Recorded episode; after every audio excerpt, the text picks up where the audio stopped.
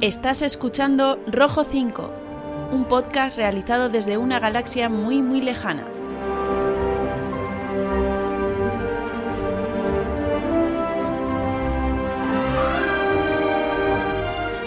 Adéntrate con nosotros en este universo lleno de Jedis y Sith, de contrabandistas y princesas, de chatarreros y soldados de asalto.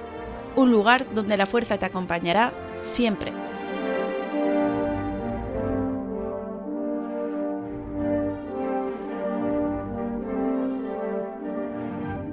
Bienvenido a este primer programa de Rojo 5. Este es un podcast dedicado a Star Wars y todos sus derivados. Libros, cómics, series, películas. Nada que ver con el antiguo podcast sobre el juego de miniaturas X-Wing, aunque comparta nombre principalmente debido a motivos puramente sentimentales. Nuestro principal y prácticamente único objetivo de este proyecto que hoy arranca es que todos pasemos un buen rato hablando de nuestra saga galáctica favorita. Vamos a comenzar este viaje desgranando el cómic de cuatro números Imperio Destruido, tras él, inauguraremos la sección El Desguace, una sección en la que os contaremos curiosidades y datos técnicos sobre el universo Star Wars. Continuaremos con otro análisis, en este caso le toca el turno a El arma de un Jedi. Después tendremos la narración de un relato canónico, que lleva por nombre Orientación. Y tras todo esto, llegará el momento de hablar de Rogue One, donde trataremos de resumir todas las noticias confirmadas que tenemos a día de hoy sobre esta película, así como algún que otro rumor sin confirmar. No habrá spoilers como tal, pues los rumores no dejan de ser eso, rumores. Pero bueno, para evitar disgustos, que cada uno escuche esta sección bajo su propia responsabilidad. Al final del episodio os contaré algunas cosas más sobre este proyecto que hoy arranca, y sobre los temas que tenemos en el tintero para nuestros próximos episodios. Pero primero, habrá que empezar por este. Así pues, poneros cómodos y dar vuestros primeros pasos hacia un universo sin límites. Comienza, aquí y ahora, Rojo 5.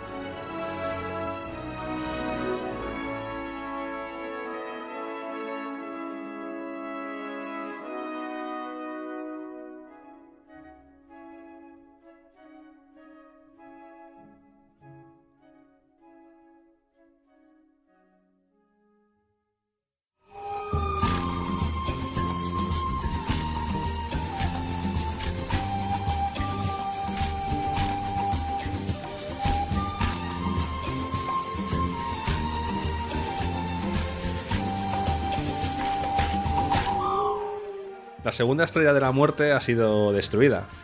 El emperador y Darth Vader están muertos. Y las tropas rebeldes celebran su victoria sobre la luna de Endor. Ahí acaba el episodio 6, la última película hasta hace dos días de Star Wars, y ahí empieza justo el cómic del que vamos a hablar hoy, Imperio Destruido. Y para ello, pues tengo por aquí a César Muñoz. Otto, hola, ¿qué tal? Hola, ¿qué tal? ¿Cómo estamos? Encantado de, de estar aquí, en esta nueva aventura. Bienvenida, bienvenida. Contentos. Sí. Bueno, antes de entrar eh, a hablar un poco de este, de este cómic, una pregunta que quiero hacerte. Yo, por ejemplo, este cómic tenía muchas ganas de, tenerlo porque era desde que lo anunciaron, porque contaba un poco lo que íbamos a ver después del episodio 6, ¿no? Este nuevo canon, esta nueva eh, historia, ¿no? Que nos iban a contar. Y claro, eh, contarnos algo justo que pasaba después del episodio 6 y que en teoría enlazaba con el despertar de la fuerza, pues tenía muchísimas ganas. ¿Tú este, esta espera la viviste con, con ganas de que llegara o tampoco para tanto? Mm, Yo tampoco para tanto. Más que nada porque, bueno, es que hay mucho tiempo, ¿sabes? Eh, desde lo que ocurre en el retorno del Jedi y el despertar de la fuerza. Entonces, sí tengo ansia por saber quiénes son esos personajes nuevos que vemos en el despertar de la fuerza, de dónde vienen. Y con los clásicos, pues como yo de lo que he leído antiguamente, de lo que ahora ya no vale, entre comillas, eh, de esta post retorno del Jedi leí más, pues reconozco que estoy un poquito menos desganado. Entonces la espera, bueno, a medias. Muy bien. Bueno, vamos a empezar hablando de Imperio Destruido, pues hablando de, sobre las personas que están detrás de este proyecto, ¿no? Y no lo de Disney, sino de guionistas, dibujantes sí. y demás. Cuéntanos un poco quiénes son las personas detrás de Imperio Destruido. Bueno, aquí, por si no lo sabe la gente, los cómics de, Marvel, ¿no? De, Star Wars, eh, los va a publicar eh, Planeta, Planeta Comic. Y Imperio Destruido salió a la venta en, cuatro fascículos, tomos, entregas en, en noviembre de, del año pasado, el 2015. Fueron, si no recuerdo mal, dos números en noviembre y dos en diciembre. Sí, así fue, sí. Y bueno, sale, han, han salido a 2.50. En total la colección son como son cuatro números 10 euros, que yo creo que es un precio asequible, ¿no? Si, si te estás interesado. Y bueno, formato grapa, que eso está muy valorado por, por los, los, la gente que, que le gusta el cómic. Eh, si quieres podemos, bueno, tienen son, de 36 páginas, ¿vale? Lo que pasa es que la gente no, que no se lleve engaños porque mm, hasta ahora lo que yo he visto de lo que se está publicando Star Wars eh, viene un núcleo central de una, la historia que es una, suelen ser unas 24 páginas y luego te ponen una especie de spoiler siempre de, de otro cómic que, bueno, a mí no es una cosa que especialmente me, me llame la atención o me, da un poco igual. Y, y, un poco eso es un, en cómo están eh, configuradas las entregas. Además, es que, además es que esos spoilers a veces no son ni de cómics de la misma línea temporal ni nada parecido. A veces son hasta de Legends incluso. Exactamente. Concretamente creo que en, bueno, en estos de Imperio Destruido eh, viene la sombra de Yavin y vienen al, vienen también Star Wars Invasion, no sé, Invasión. Son spoilers que bueno, no sé, eh, yo al principio pensé cuando, aunque nos salgamos un poco del tema, eh, empecé con Star Wars, la serie regular y Darth Vader, pensé que era un poco por el tema de la autopublicidad, ¿no? Pero bueno, creo que lo, lo están manteniendo y bueno, no sé, la verdad es que eso es curioso, ¿no? Como estrategia, pues bueno, será para vender más, entiendo, para contártelo. En fin.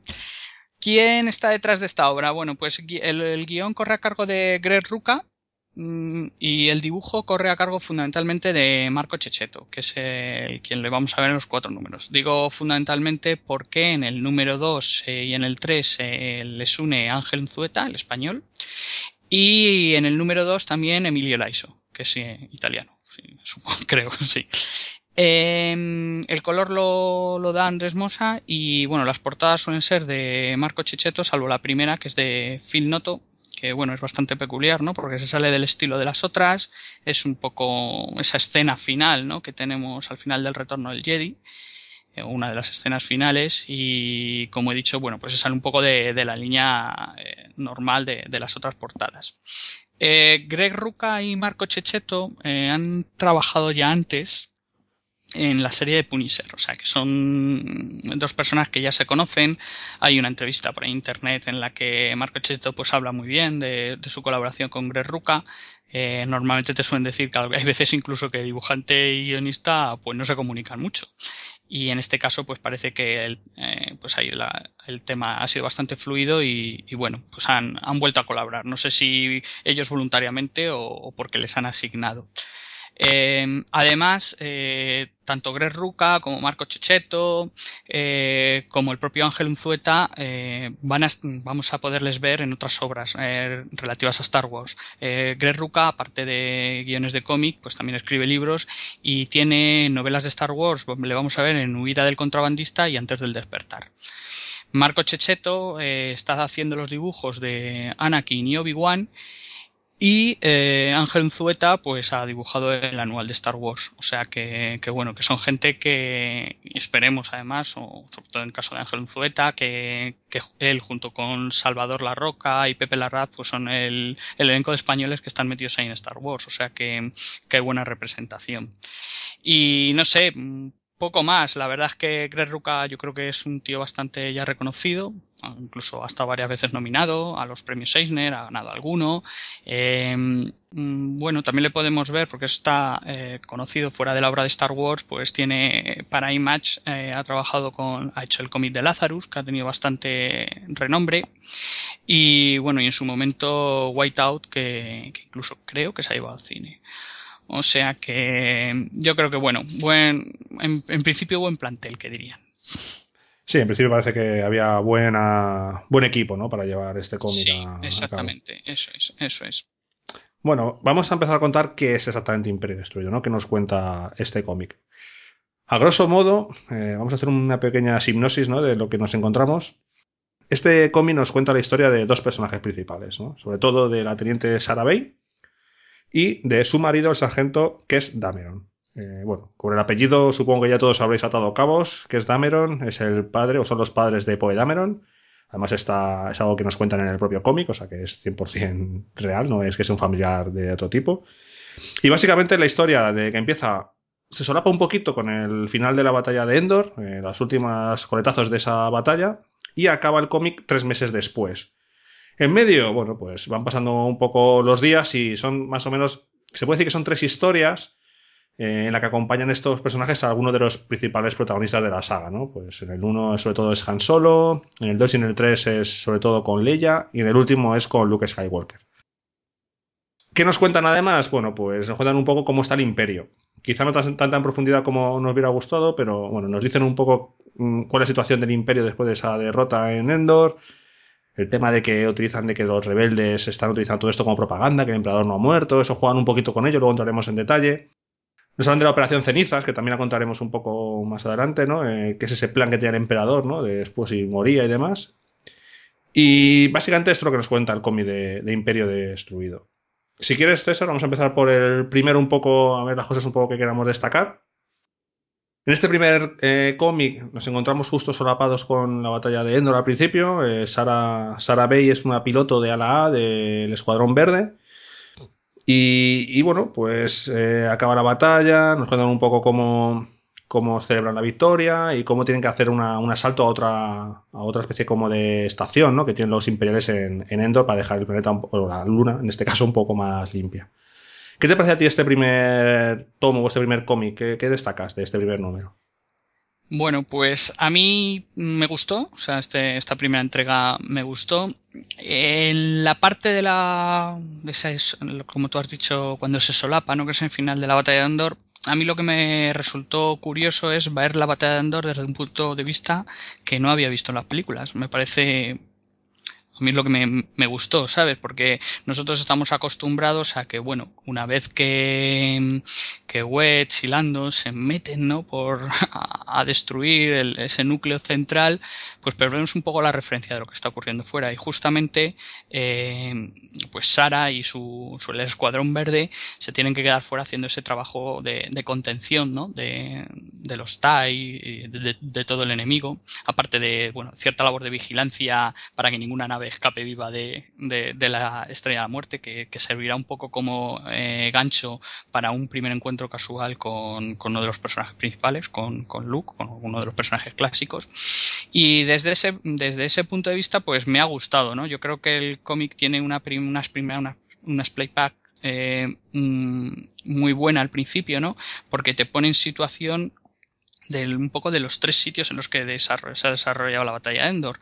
Eh, por una parte, la batalla espacial, en tierra tenemos la imagen de, de Chewie y de, y de Han Solo. Ahí vemos de refilón a es Dameron, aunque todavía no nos lo presentan. De hecho, la primera vez que el cómic no caes que pueda ser él o, a lo mejor no, te das cuenta. Y bueno, la lucha que tienen Luke y Vader en, la sala del trono, ¿no? A mí esa, esa, esa, presentación pues me ha parecido que está bastante bien. Eh, ¿Qué destacaría mm, un poco de esta parte? Bueno, pues yo creo que el protagonismo que tiene ella, ¿no? Eh, me parece que, que, enseguida ves que va a ser un personaje, el personaje principal o, o intuyes que va a ser el personaje principal eh, me gusta también un poco pues igual que la batalla la he visto desde otro punto de vista, pues la propia celebración de Endor eh, también, ¿no? Ves, ves otros detalles, un poco cómo celebra el, el soldado normal, ¿no? Eh, pues esa victoria, ese júbilo. También hay un momento para la preocupación por los caídos, sobre todo cuando termina la batalla, están entrando en los hangares con las naves. Bueno, yo creo que es una buena presentación, la verdad. O sea, que tiene también, eh, bueno, cuando bajan a Endor, cuando baja ella a Endor, porque ella hay un momento en que, bueno, que está preocupada por, por una persona que ya empiezas a intuir, no sé si lo dice aquí, que es su marido, eh, no, en ese momento no lo dice. Eh, termina la batalla y, y, bueno, ella está preocupada y le dan permiso para bajar a Endor y ahí pues también sirve un poco para poder encontrarse casualmente con Han Solo y Lando. O sea que bueno, no sé, a mí la presentación me gustó. La verdad es que este primer cominor, a mí es el que, bueno, ya lo iremos viendo, pero a mí es el que más me gustó porque es, me contaba un poco lo que exactamente yo quería ver, ¿no? Eh, cómo avanzaba la historia, qué pasa justamente después, ese asalto a la otra base, ¿no? Que nos cuentan, pues eso, que el hmm. Imperio, por mucho que este la muerte se haya destruido, el Imperio no se ha destruido como tal, o sea, tiene que haber miles de tropas imperiales, ¿no? Por toda la galaxia. Y que esto no es, se ha acabado, o sea, explota hasta la muerte y ya se acabó la guerra, lo cual es algo que explota mucho, ¿no? En, otros libros, por ejemplo, Consecuencias, ¿no? Que ya hablaremos de él en otro momento. Entonces esa parte a mí me, me gustó mucho. Me gusta cómo plantean los personajes, cómo te presentan eh, a la pareja, ¿no? Que va a llevar un poco el protagonismo de toda la historia. La parte que ella es piloto y sale de la estación espacial, bueno, y se encuentra con Luke, me parece que está un poco forzado. Creo que además los tiempos no encajan mucho con lo que vemos en la película, ¿no? Porque yo creo que cuando Luke sale con la lanzadera ya se ve cómo se está la estrella de la muerte bastante destruyendo. Creo que él sale y además se ve una llamarada. O sea, está como todo muy ya, muy al final. Y aquí me da la sensación de que lo plantean de otro, de otro modo, ¿no? Como que él sale y da tiempo a cortarle y tal, algo que yo creo que, que no pasa en, está un poco forzado, está un poco forzado, porque, bueno, y más teniendo en cuenta que seguramente mucha gente que se lea el cómic se sabrá de memoria las imágenes, es muy fácil intuir que, que, bueno, que está forzado. No está provocado para, o está hecho para provocar un primer encuentro que luego yo no sé si realmente te lo podías haber ahorrado, ¿sabes? Porque cuando ella se va a ir, ella se va a ir encontrando con los personajes clásicos de una manera u otra. Y, bueno, necesariamente, pues con Luke ya parece que ha habido ese primer encuentro que realmente no ha sido como tal, porque no se conocen, o él no la conoce físicamente. Eh, en de entender que ella sí. eh, y bueno, sí, como tú dices, mm, chirría un poco, ¿no? Porque parece que está, bueno, como metido con calzador. Pero bueno. sí, es así. Vemos también un encuentro amoroso entre los dos personajes. Yo pensaba que aquí estaban haciendo, entre comillas, a Poe. Pero luego la verdad es que en el segundo tomo ya nos desvelan que no, que el niño ya ha nacido y que está con los padres de ella, si no recuerdo mal. Sí, sí, es en el segundo tomo. Aquí es, aquí, eh, bueno, aquí cuando ella le va buscando a él, eh, es cuando ya, bueno, te enteras que él es, él es el marido, o sea, el marido, están casados, y, y, sí, es cierto que, que bueno, eh, lo del niño lo dicen más adelante.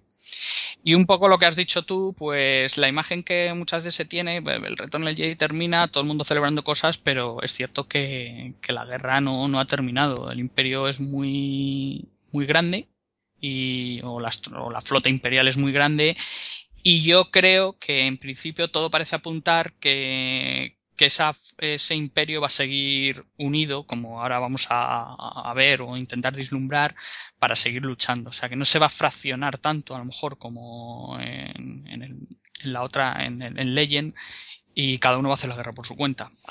Al menos de momento, ¿no? Hasta lo que abarca este cómic, ¿no? Hasta, este, hasta el mes 3. Por eso de momento, de momento está aquí. De hecho, Luego ya dentro de dos años diremos, va a haber que regrabar esto. De hecho, hay una cosa interesante y es que este cómic acaba en el mes 3 y si no recuerdo mal, el libro de consecuencias empieza en el mes 4 o así. O sea, es como que están bastante enlazados. Sí. Bueno, del segundo cómic a mí eh, hay una cosa que ya me llamó la atención y es que yo pensaba que iba a continuar justo, justo donde acababa el 1 pero no funciona así. Eh, de hecho, bueno, volvemos a un, un, encuentro de las tropas imperiales que nos cuentan que, bueno, eh, uno de los oficiales imperiales le dice una especie de robot, ¿no? Con la cara del emperador que aparece así como que te hace jugar sin saber si es una persona o es un androide, no te dicen nada. Luego descubrimos que es un androide más adelante. Que dice que tiene que hacer la operación cenizas, que tampoco dicen mucho más en ese momento ni en qué consiste. Y luego ya vemos que han pasado como unos 16 y 20 días, ¿no? Que es lo siguiente que vamos viendo. Eh, esto de la operación cenizas, por situarnos un poco, ¿qué es lo que, qué es, lo que es? Eh, ya que la nombran, cuéntanos un poco qué es esto de la operación cenizas, tan, con ese nombre tan peculiar. Sí, pues como tú has dicho, se presenta un tío misterioso, ¿no? En, un destructor. Y bueno, eh, aparece la imagen del, del emperador, ¿no? En, en el rostro de, de este personaje y le comenta que al, al capitán, eh, que bueno, que ha sido elegido entre otros muchos para continuar la lucha contra la rebelión. Entonces, esta operación de cenizas va, eh, va a consistir en una serie de ataques a, localizados a una serie de puntos eh, para seguir combatiendo a lo que como he dicho a la, a la, rebelión, o sea que la guerra no ha terminado. Y bueno, en este punto es donde también un poco se hace mención a que, bueno, pues que ese espíritu del emperador eh, de alguna manera sigue vivo. Yo no sé si los altos mandos son conscientes de la muerte real del emperador y los, los intermedios o, ya el resto de, la tropa no es así, pero lo que sí es cierto es que en todo momento se deja claro que la lucha continúa y el emperador está al frente. De hecho, juegan con lo de que la muerte del emperador y Vader es propaganda rebelde. Sí, eso es, eso es. Ahí, aquí sí viene, está bien, en, en, las letras del principio, te habla que hay una especie también de confusión ¿no? en la galaxia, porque por un lado las llegan las noticias a algunos lugares de que la rebelión eh, ha, dado un golpe muy fuerte, ¿no? Eh, y por otro lado, se intenta camuflar eso como propaganda, como que eso no ha ocurrido, que no ha existido, ¿no? A los sitios a los que a lo mejor no han llegado esas noticias. Entonces ahí hay como una especie de guerra mediática, ¿no?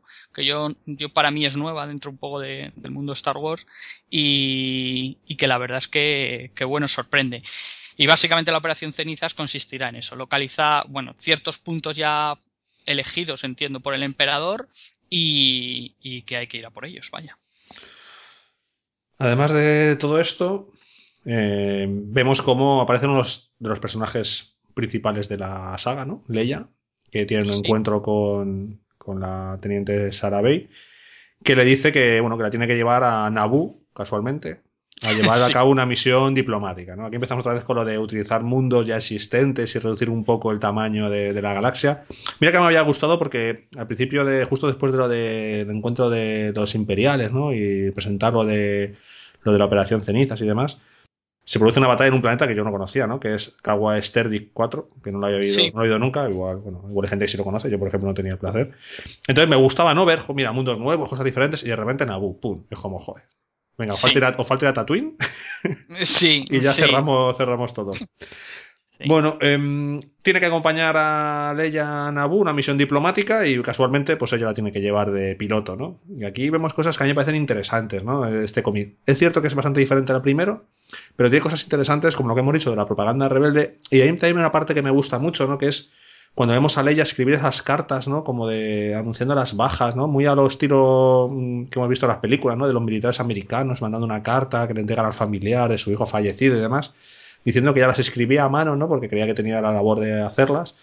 Y me pareció un punto interesante, ¿no? ¿A ti te llamó la atención también como a mí? A mí es... Mm, bueno, yo reconozco que empezó el cómic y me gustó, o sea, volví a empezar y digo, esto es interesante, a ver cuál es el super planazo de, del emperador para, para, para, seguir ahí al frente.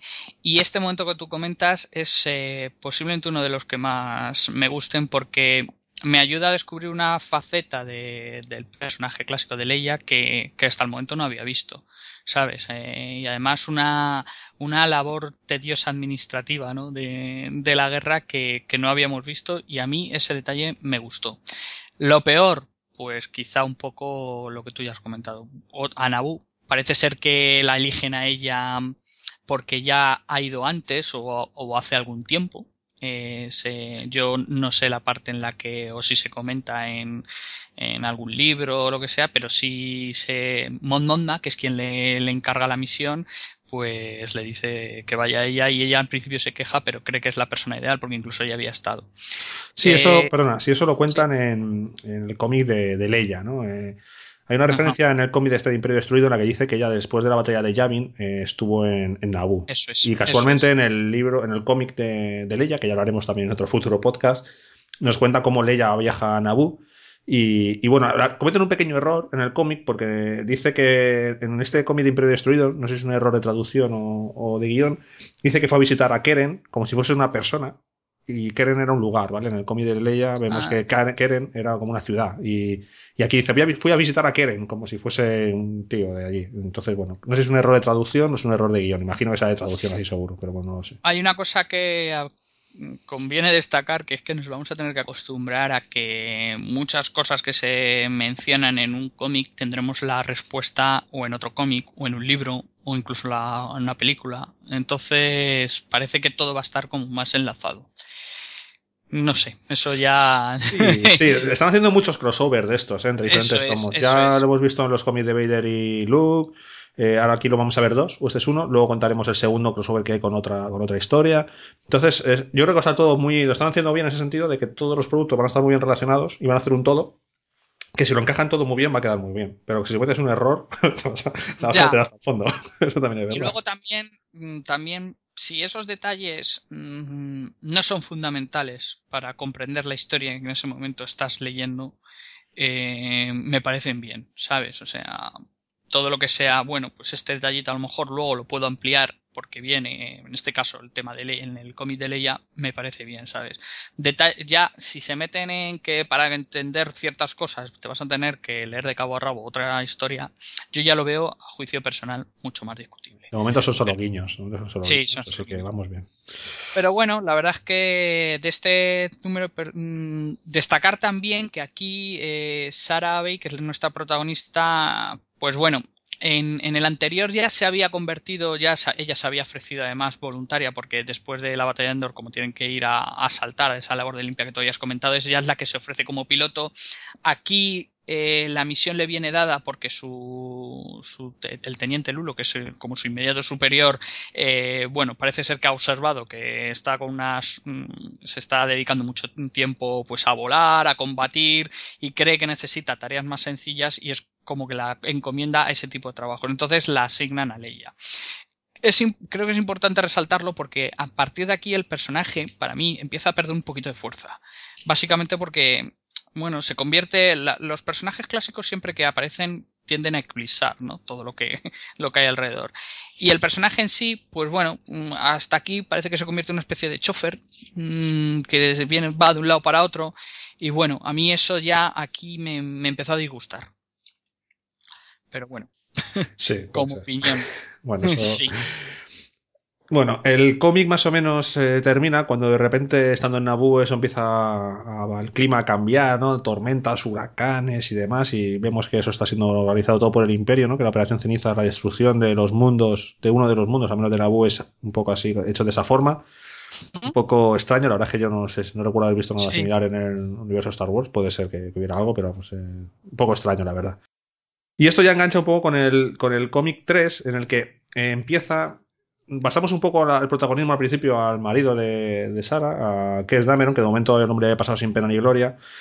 Y vemos cómo está en una especie de. en otra misión en tierra, en otro. Eh, no sé, una base secreta del DSI, pero no exactamente, creo que lo dicen en el, el, planeta exacto. Y bueno, consiguen entrar en la base, consiguen que se conecte C3PO y descubren la operación Cenizas, ¿no? Que es lo que está pasando y los mundos que están siendo atacados. Y eso va a servir un poco de excusa pues para que otra vez de nuevo alguno de los personajes principales, en este caso Lando, acuda un poco en rescate de, de Leia y de, y de Sarah Bay, ¿no? Sí, eh, la acción pues bueno, transcurre paralela, entonces, pues bueno, mientras que Leia y Sara están ahí en, en Naboo, pues es, como dices, y él está en, infiltrado, ¿no? Creo que en el cómic, en el 2 lo, lo, menciona, que además no tienen, no tienen mucha comunicación ellos dos, porque él está infiltrado y hay que suponer pues que, que es esta parte.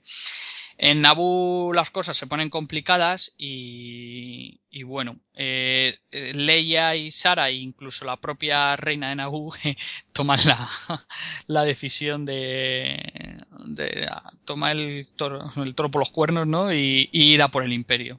Se embarcan en unos cazas mm, los cazas de Nabu, los clásicos que vivíamos en la amenaza fantasma, que parece que están todavía eh, guardados en una zona que, que estaba cerrada temporalmente y se lanzan ellas tres ahí al espacio a combatir. A lo Anakin, falta el, ups Sí, a lo Anakin, exactamente. No, bueno, yo creo que aquí hay detalles que empiezan a chirriar o a mí no me gustan. Hay algún, algún punto muy bueno, ¿no? Como, como esa visión o esa perturbación que, que tiene Leia, ¿no? En el que aparece bueno, no sé si desvelarlo él, ¿no? el, el, rostro de, de Dormar eh, pero luego hay otras cosas que, que, bueno, luego la providencial llegada de Lando, obviamente, que salva toda la situación. Pero bueno, flojea porque son tres cazas y, está allí un destructor espacial lleno de TIEs y bueno, parece como que, que, pueden con todo, ¿no? Y teniendo en cuenta que realmente la, la, experimentada es Sarah Leia, no sé, yo nunca la he visto pilotar yo, tampoco. En combate. Yo tampoco. Y no, claro que yo, igual que el punto ese que tú comentabas del tomo 2, que, a mí me, también me gustaba mucho, este, pues, como que me sobra. Y luego ya para rematar la, el trío, pues ella, la, la reina, de Nabu, pues parece ser que hace nada ha obtenido el carnet de conducir naves, dicho de cachón un poco, y nada, se va para arriba los tres, las tres a, pegar tiros. No sé, me parece muy, muy, muy, justo, ¿no? Aquí a mí me defraudó un poco la historia. Sí, aquí es donde cae yo creo que un poco el picado, ¿no? Yo creo que el 1 estaba muy bien, el 2 podía mantener, había cosas salvables, el 3 Para mí es el más flojete de, de los cuatro cómics. Precisamente por esto, ¿no? Porque parece que es como, venga, las super tres heroínas que parecen Luke, Wedge y Poe Dameron, los tres mejores pilotos de la galaxia, cargarse Tais y es como, hombre, por favor, tampoco. Que el, imperio, que el imperio sabemos que los soldados asaltos son muy malos y no disparan y no dan a nadie, pero hombre, un poquito de respeto. Ya, además, mm, siempre, a mí en estas cosas siempre me ocurre que dices, bueno, es que un destructor espacial lleva mucha dotación de TIEs. O sea, no. Aparte que luego también podría cuestionar el hecho de que, bueno, te vas a atacar un planeta en, esta operación ceniza y, y bajo un destructor. Bueno, vale. A lo mejor es que estaban atacando muchos puntos y necesitaban distribuir los destructores. Pero o lo que es la intervención de ellas me parece demasiado. Yo creo que eso a lo mejor lo podrían haber enfocado de otra manera. A lo mejor aguantar al límite en tierra y provocar la batalla espacial con la llegada de Lando. Porque ya que mm, lo has descubierto, pues bueno, pues esa misma batalla, a lo mejor no recrearte en muchas páginas, pero que sea realmente flota contra flota, ¿no? Porque sí recuerda pues un poco a ese eh, a ese Anakin, ¿no? con los subs. Y aquí sin ayuda, que además van sin androides astromecánicos, porque comentan. Hay un punto en que comentan que, o sea, realmente el hangar que vemos es el hangar que vimos en el episodio 1, el que vemos que, despegan y donde luchan eh, posteriormente. Bueno, no que luchen, sino es donde van a recoger las naves, ¿no? Hacen el asalto y luego aparece Darth Maul. De, eso, de ahí viene la visión de Leia, ¿no? Que cuando entran a ese, a ese hangar, ella ve como que haya pasado algo, siente frío. Bueno, parece que es un poquito destelladas de sus poderes en la fuerza. Y cuentan que esa parte estaba cerrada desde que pasó eso, que Palpatine eh, desmilitarizó Naboo y que allí no hay ni androides de astromecánico ni nada. Las naves con energía. Control manual. No sé cómo, y venga, a matar Tais. Bueno. Hay un momento que Sara eh, comenta ese tema de que no hay androides astromecánicos y tal, y lo que habla es de hacerlo todo en plan manual. O sea, que no sé a qué se refiere, hasta qué punto el manual le va a funcionar, pero bueno, sí. Eh, muchas veces yo creo los droides astromecánicos que lo vemos mucho en, los ala X que llevan el control de muchas partes de la nave, pues entiendo que, en estos cazas de Naboo también harían lo mismo, con lo cual, pues bueno, no sé. Muy justo, muy justo. Bueno, no solo se dedican a hacer saltos astros, astros, asaltos en la hipervelocidad, sino que también hacen reparaciones. Claro, por eso hacen ajustes, ajustan los escudos, la duración de energía, bueno. Bueno, pues eh, bueno, Lando llega y salva el día, ¿no? Eh, consigue destruir todo, se acaba la operación cenizas del emperador, al menos en Naboo. No nos han contado si hubo nada más. Yo no sé si en algún sitio hablará más de la operación ceniza, de cenizas, perdón. De lo que yo he leído de momento no he vuelto a escuchar nada. Veremos si en algún cómic, libro, tal, sale algo. Y eh, de nuevo damos un salto temporal para llegar al cómic, al número 4, ¿no? que cierra esta, esta serie de Imperio Destruido. Han pasado tres meses, si no recuerdo mal, eh, desde el episodio, desde que acaba el episodio 6, ¿no? Desde el primer cómic. Sí, lo dice, sí, sí. Y bueno, aquí pasa por lo típico, ¿no? Ella está allí tranquilamente y aparece R2D2 que la recoge, le dice que tiene que llevar, que tiene una misión para ella y bueno, le, le acompaña a R2, se encuentran con Luke y Luke le dice que estupendo, que tienen que ir a una misión a recuperar unas cosas que el emperador había robado y venga, para arriba. Y bueno, pues ahí llegan, llegan al sitio, descubre quiénes son, ahora explicaremos el por qué. Se puede una lucha y, bueno, acaba un poco la historia. ¿Qué es este, este cómic 4? Bueno, hay cositas que contar. Cuéntame un poco a ti qué, qué te parece y cosas a destacar. Bueno, yo aquí ya venía un poco con los ánimos bajados.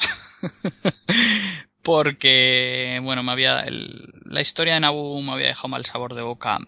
Eh, realmente, bueno, el, aquí lo que vemos es que el encuentro este con Luke es un poco lo que hablábamos al principio, ¿no? De que se fuerza una primera toma de contacto que parece que sirve luego para enlazar con ahora mismo con el contacto real, ¿no? Aunque tal como no lo cuenta el cómic, es, parece que ser eh, que R2 se lo encuentra de, casualidad. Hay que decir que ella está a bordo de, uno de los destructores en la flota, que hay están evaluando un poco todas las consecuencias de la operación ceniza, que se da a entender que en otros planetas sí ha debido tener éxito el ataque. Em, y bueno, eh, la verdad es que también eh, aquí te, te, sigue, sigue abundando en la idea de que ella está ya como un poco cansada de todo, ¿no? Y que su teniente la, quiere licenciar de alguna manera. Y bueno, pues tiene este encuentro con Luke. Eh, a mí, el motivo por el que Luke va a ese planeta, que parece ser que mm, tiene que recuperar algo que robó el, emperador, mm, yo no tenía noticias de, que eso existía, ahora lo, ahora lo decimos. Y bueno, urden una especie de plan que consiste en que en entrar en una es una no sé si es una estación de seguridad o sí, no, algo, así, ¿no? Tampoco no sé si una base, es una, es una, base, es una base eh, que contiene una especie de laboratorio de investigación. Entonces, para ir a entrar allí, se les ocurre, o se le ocurre a Luke, disfrazar a nuestra Sarah Bay de una, militar, eh, Alekia, Alekia Beck, ¿no? Alekia Beck. Alekia Beck, sí. Exactamente, que va a ser una especie, eh, va a ser, mm, van a fingir que van a hacer una inspección y con la excusa entrarán en la base y se llevarán lo que, lo que han ido a buscar. Bueno, aquí vemos en este cómic, en este número vemos, comprobamos que ese ser misterioso del tomo 2 en principio realmente es un robot, porque aquí los vemos cómo los fabrican. Y bueno, como tú has comentado, pues eh, ahí hay un, un mando, un capitán que, que les recibe, les va haciendo como muchas preguntas y cuando les deja llegar hasta la cocina, porque les deja entrar hasta el laboratorio de investigación, ahí se nos desvela lo que ha venido a buscar Luke, que son eh, unos, unos esquejes, ¿no? O unas ramas que formaban parte de un árbol que había en el templo Jedi de, de Coruscant, que yo no tenía ni idea que había un árbol allí. sale, sale en Clone Wars, sale el árbol. Sí. Bueno, pues tampoco, tampoco le he visto yo mucho protagonismo. de hecho, supone que va a recoger un árbol y luego hay dos, y esto además luego da, pie a otra cosa, pero bueno. Sí. exactamente. Él se encuentra porque además no lo supone. Y en ese momento, cuando ya eh, Luke ha visto todo, eh, pues eh, este, este capitán, no sé si es un capitán, un teniente, la verdad que no, no me acuerdo muy bien, eh, les descubre, les dice, mira, vuestro plan hubiera sido perfecto si no hubiera sido por un detalle. Resulta que le ataca la Lequia Bay que le falta el ojo izquierdo. Y entonces está, nuestra Sara Bay está entera y bastante lustrosa la mujer. sí. Y, y entonces ahí, pues bueno, pues como podéis, eh, pueden comprobar los oyentes, se organiza, eh, se empiezan a pegar tiros. Fundamental Luke, fundamentalmente Luke hace un poco como de de, escudo, ¿no? Que con el sable las empieza primero a parar y luego a arrasar, mientras que ella y alrededor, pues bueno, se van a por los árboles. No sé, no sé, a mí no me, no me convenció. Me ha parecido también una especie de, espero, que, que, sea como pues una idea más que de las muchas que plantea el cómic que a lo mejor luego van a tener desarrollo e importancia no porque bueno esos árboles uno el Luke dice que ya tenía pensado lo que iba a hacer y el otro pues luego en el final si lo vamos a comentar veremos qué ocurre con él. Si va a ser un poco el inicio de, de una línea que tiene tendencia a continuar con una futura Academia Jedi, bueno, pues, pues bueno, aquí está el punto de partida. Poco más. Sí, no, que, llegue, eh, monte una academia y plante el árbol y digamos, mira, el árbol se recuperó. Eso es, eso es, pero no sé, muy flojo. ¿eh? a mí, la verdad es que me, me, decepcionó un poco que fuera a buscar. Yo decía, voy a ir a buscar ahí, yo qué sé, la leche, voy a ir a buscar Luke ahí a sí, Y cuando veo que es un árbol, es como tronco. ¿En serio? Un árbol que tampoco habíamos ido nunca a hablar, no sé ni cómo Luke se entera, supongo que en algún momento, pues yo qué sé, en algún tipo de, no sé, no sé en qué momento se enteraría de que hay un, de que hay un árbol. Igual solo dijo R2, que como R2 se conectó en el episodio 4 a la estrella de la muerte, parece que ya resuelve todos los problemas que hay en la galaxia, sabe toda la información, sabemos dónde está Luke en el episodio 7, bueno, un montón de cosas. Ya.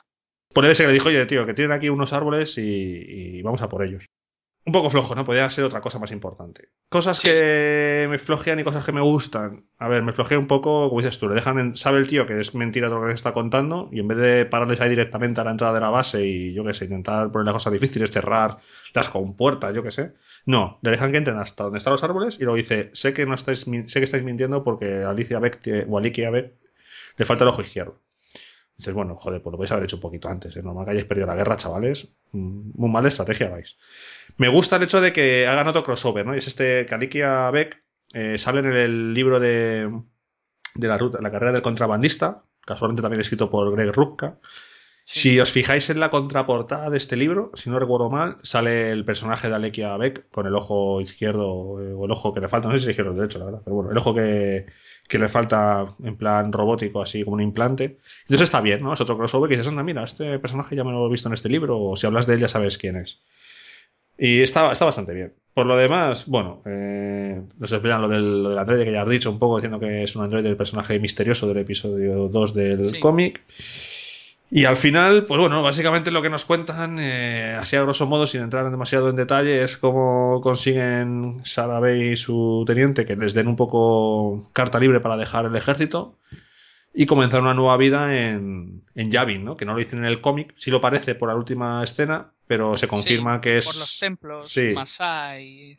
Ya, pero el cómic yo no tenía claro hasta que te lees el libro de Antes del despertar Y, ahí y ves te enteras de que Poe Dameron se crió en Yavin y dices, Eso. vale, pues sí. Eh, Sí, no lo deja claro, porque no dice el planeta No, en no ningún momento. La, lo que pasa es que, ¿sabes lo que pasa? Que la imagen es tan representativa y, y tan, tan fuerte, ¿no? De Yavin, que, que enseguida cualquier cosa que veas parecida lo vas a asociar a ese planeta inconscientemente. Pero bueno, lo dejan ahí, es cierto que, que bueno, y ahí crece el Y arbolito. ahí plantan y- el, sí. el librito en, el, en Yavin y ya veremos en un momento que tiene una trascendencia importante, ¿no? Pues mira, Po- el, el que es Dameron, pues ha tenido un hijo, ha plantado un árbol, le falta escribir un libro. claro, esto sí, es, Pues lo sí. Que, es lo que toca. Muy flojo, o sea, yo creo que es un final muy flojo. El tema de los árboles, pues, pues bueno, no sé, a lo mejor, a lo mejor es que estamos acostumbrados a algo más, un holocrón, algo más. Sí, yo me esperaba algo así, un holocron que le diera una pista de dónde encontrar, yo que sé, o unas instrucciones de cómo montar, no sé, a Orden Jedi, o cómo encontrar templos ocultos, yo que sé, mil millones de cosas, ¿no? Mucho más interesante que recuperar un árbol, no sé, es que parece un poco, poco light, no sé, pero bueno, ya te digo, a lo mejor luego el árbol ese es la releche. Y yo Sí, porque bueno, tiene una, una aura, ¿no? Además, Sí. dice, dice una, una aura, eh, dice Luke en un momento que, que bueno, que parece ser que o, in- o insinúa que la fuerza podría ser intensa en esos árboles. Bueno, pues, pues bueno, pues si lo dice, pues muy bien. Pues nada, esto más o menos es todo el Sí. cómic. No sé si quieres aumentar alguna cosa más o pasamos a las conclusiones. Mm, Pues en las conclusiones, ya si quieres. Pues Fer. cuéntame tus conclusiones de, de bueno, este cómic. que, que no me ha gustado. No me ha gustado, y empiezo por lo que no me ha gustado. No me ha gustado el hecho de que se abren como muchos melones, muchas ideas, y al final no, no se cierra ninguna. Eh, los- el personaje principal, porque al final el personaje principal es ella, eh, que es Dameron queda un poco desdibujado para mi, para mi gusto, y ella se va diluyendo a medida que van pasando los cómics, aunque se le da cierto protagonismo en, a los personajes en las acciones eh, cuando acompaña a los personajes clásicos pero se pierde yo creo que se pierde y al final no sé si es porque yo como he dicho al principio del podcast quiero saber más de los personajes nuevos pues bueno al final viene siendo un poco más de lo mismo me lo que peor creo que eh, que queda es eso, abrir muchas ideas y al final no concluir ninguna. ¿Por qué? Pues porque al fin no sabemos si estas ideas van a tener continuidad a día de hoy o no. Si las tienen, pues bueno, pues bien, ¿no? Pues este cómic será uno de los que habrá que comprarse eh, para tener esa pequeña referencia, porque si no, pues bueno, no aporta a lo mejor mucho más. La idea un poco de cómo va a actuar el imperio, eso sí me ha gustado. Y bueno, creo que gráficamente quizá me quedo porque tiene escenas, creo que el dibujo, el nivel de dibujo de las batallas espaciales está, aunque pueden, me, pa- me parecen en algún momento confusas, sobre todo las conversaciones a la vez que la batalla, creo que mm, yo destacaría el, dibujo de Marco Chicheto de, las naves que me parece que están impecables. La parte de Naboo, que es la que creo que dibuja un Zueta, me parece un poquito más flojilla. No, a mí personalmente, bueno, ojo, cuando digo flojilla no quiero decir que, este tío dibuje mal, ni, ni mucho menos, ojo, eh, sino que a mí me ha chocado más el estilo, los, person- los personajes me parecían menos expresivos, pero bueno, en, en general, quizá lo mejor sea que esas ideas, las ideas que se abren sean interesantes, aunque luego lo que me fastidia es que no, no tengan continuidad o no se hayan centrado en una. Es un poco lo que yo, yo diría. Bueno, pues las mías, mis conclusiones son que el cómic va un poco de más a menos. Me gusta mucho el dibujo, son dibujos realistas. A mí me gustan mucho los cómics con dibujos realistas, que los eh, personajes se parecen o quieren parecerse a los personajes de verdad en las películas, ¿no? Cada uno aquí tendrá supongo sus gustos. A mí, como me gustan de esta forma, pues reconozco que me han gustado. El dibujo es, me parece muy bueno en general. No he visto ninguna viñeta así excesivamente floja, creo que todas están bastante bien. Entonces, en ese sentido, en cuanto a dibujo, me parece que es eh, muy, muy, muy bueno. Eh, no me gusta el que vayan dando los bandazos, queriendo presentar a todos los personajes, ¿no? Queriendo meter a Luke, a Leia, a Han, a Chewbacca, a Lando. Creo que no hacía falta. Yo creo que yo pensaba que iba a ser más estos dos personajes como protagonistas y su historia un poco iba a avanzar a lo largo que íbamos a ver qué había pasado con el Imperio. Y el hecho de que sean saltos temporales y que mm, cada vez vaya acompañando a uno, solo por intentar forzar un poco la situación de que aparezcan siempre Luke, Leia y tal, pues me parece un poco. Me parece una idea ya que ya está un poco agotada, ¿no? Creo que es un error que no deberían haber cometido. Quitando eso, bueno, pues eh, es una historia que nos sitúa un poquito los detalles de cómo está el imperio nada más acabar el episodio 6, cómo están los rebeldes, nada más acabar el episodio 6, y bueno, nos sabemos un poquito de los padres de Poedameron, que tampoco es que tenga una relevancia espectacular. Y nada, también me gustan mucho los, perdona, los guiños. Los guiños reconozco que a mm. mí me gustan. Si manejas, si más o menos sigues todo el universo nuevo que están creando, este nuevo canon, eh, los guiños a mí me hacen mucha gracia. Reconozco que es algo que me, que me gusta. Mm, nada, lo que, lo que has dicho. O sea, bueno, los guiños yo les intentaré pillar a medida que vaya leyendo más. Así que creo que es un cómic, a ver, me mm, mm, a posteriori a lo mejor a lo mejor gana porque si, si esas ideas que abre tienen continuidad, creo que yo lo recomendaría. Si no, pues bueno, para aportar ya sabemos quién son los padres de Poedámano, muy bien, vale, perfecto, pero en principio poco más. Muy bien, bueno, pues es un cómic de que en total son 10 euros, tampoco es una salvajada, así que ya. Y con nuestro, después de haber hablado de él, que cada uno, cada oyente decida si, si no lo tiene a estas alturas, que decida si, si quiere invertirlos o, no. Hasta aquí, César, muchas gracias por este análisis de Imperio Destruido. Y muy bien. nada, te volvemos a tener más adelante en, en otro cómic, seguro. Venga, muy bien, hasta luego. Hasta luego.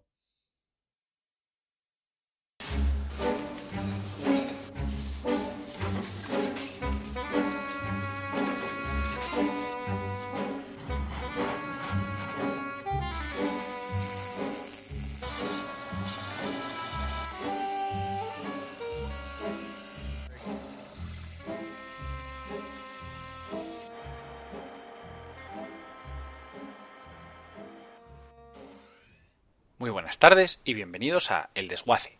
En esta sección del podcast os contaremos curiosidades y datos técnicos sobre diversos elementos del universo Star Wars, como naves, armas, droides, etc. En este primer fragmento me gustaría hablaros sobre el caza más icónico, el Incom T-65B o más conocido como X-Wing. Nació como proyecto de alto secreto de la empresa Incom.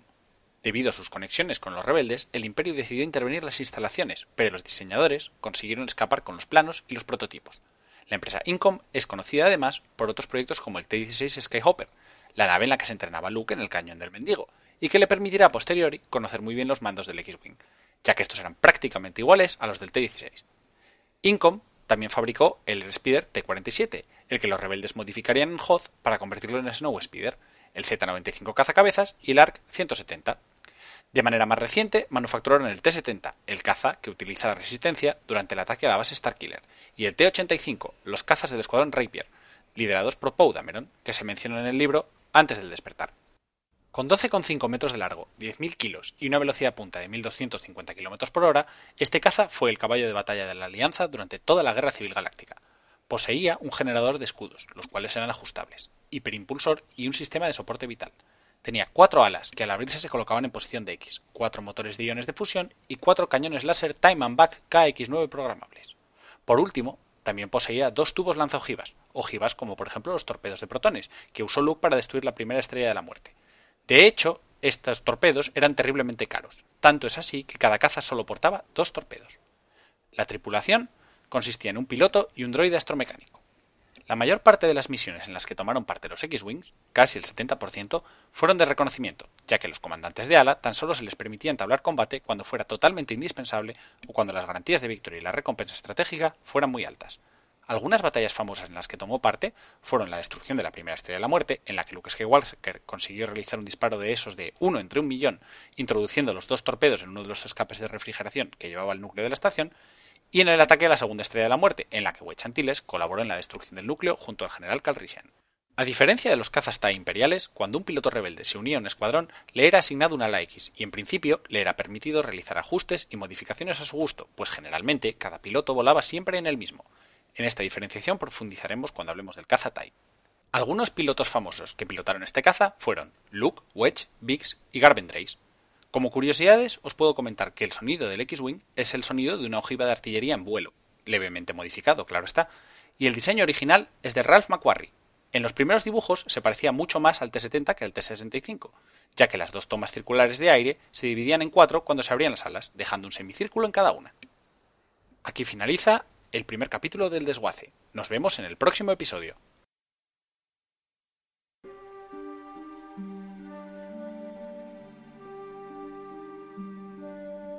La Alianza Rebelde ha destruido la temida estrella de la muerte del Imperio, pero la galaxia sigue convulsionada por la guerra civil y la flota estelar imperial está persiguiendo a los rebeldes por todas partes.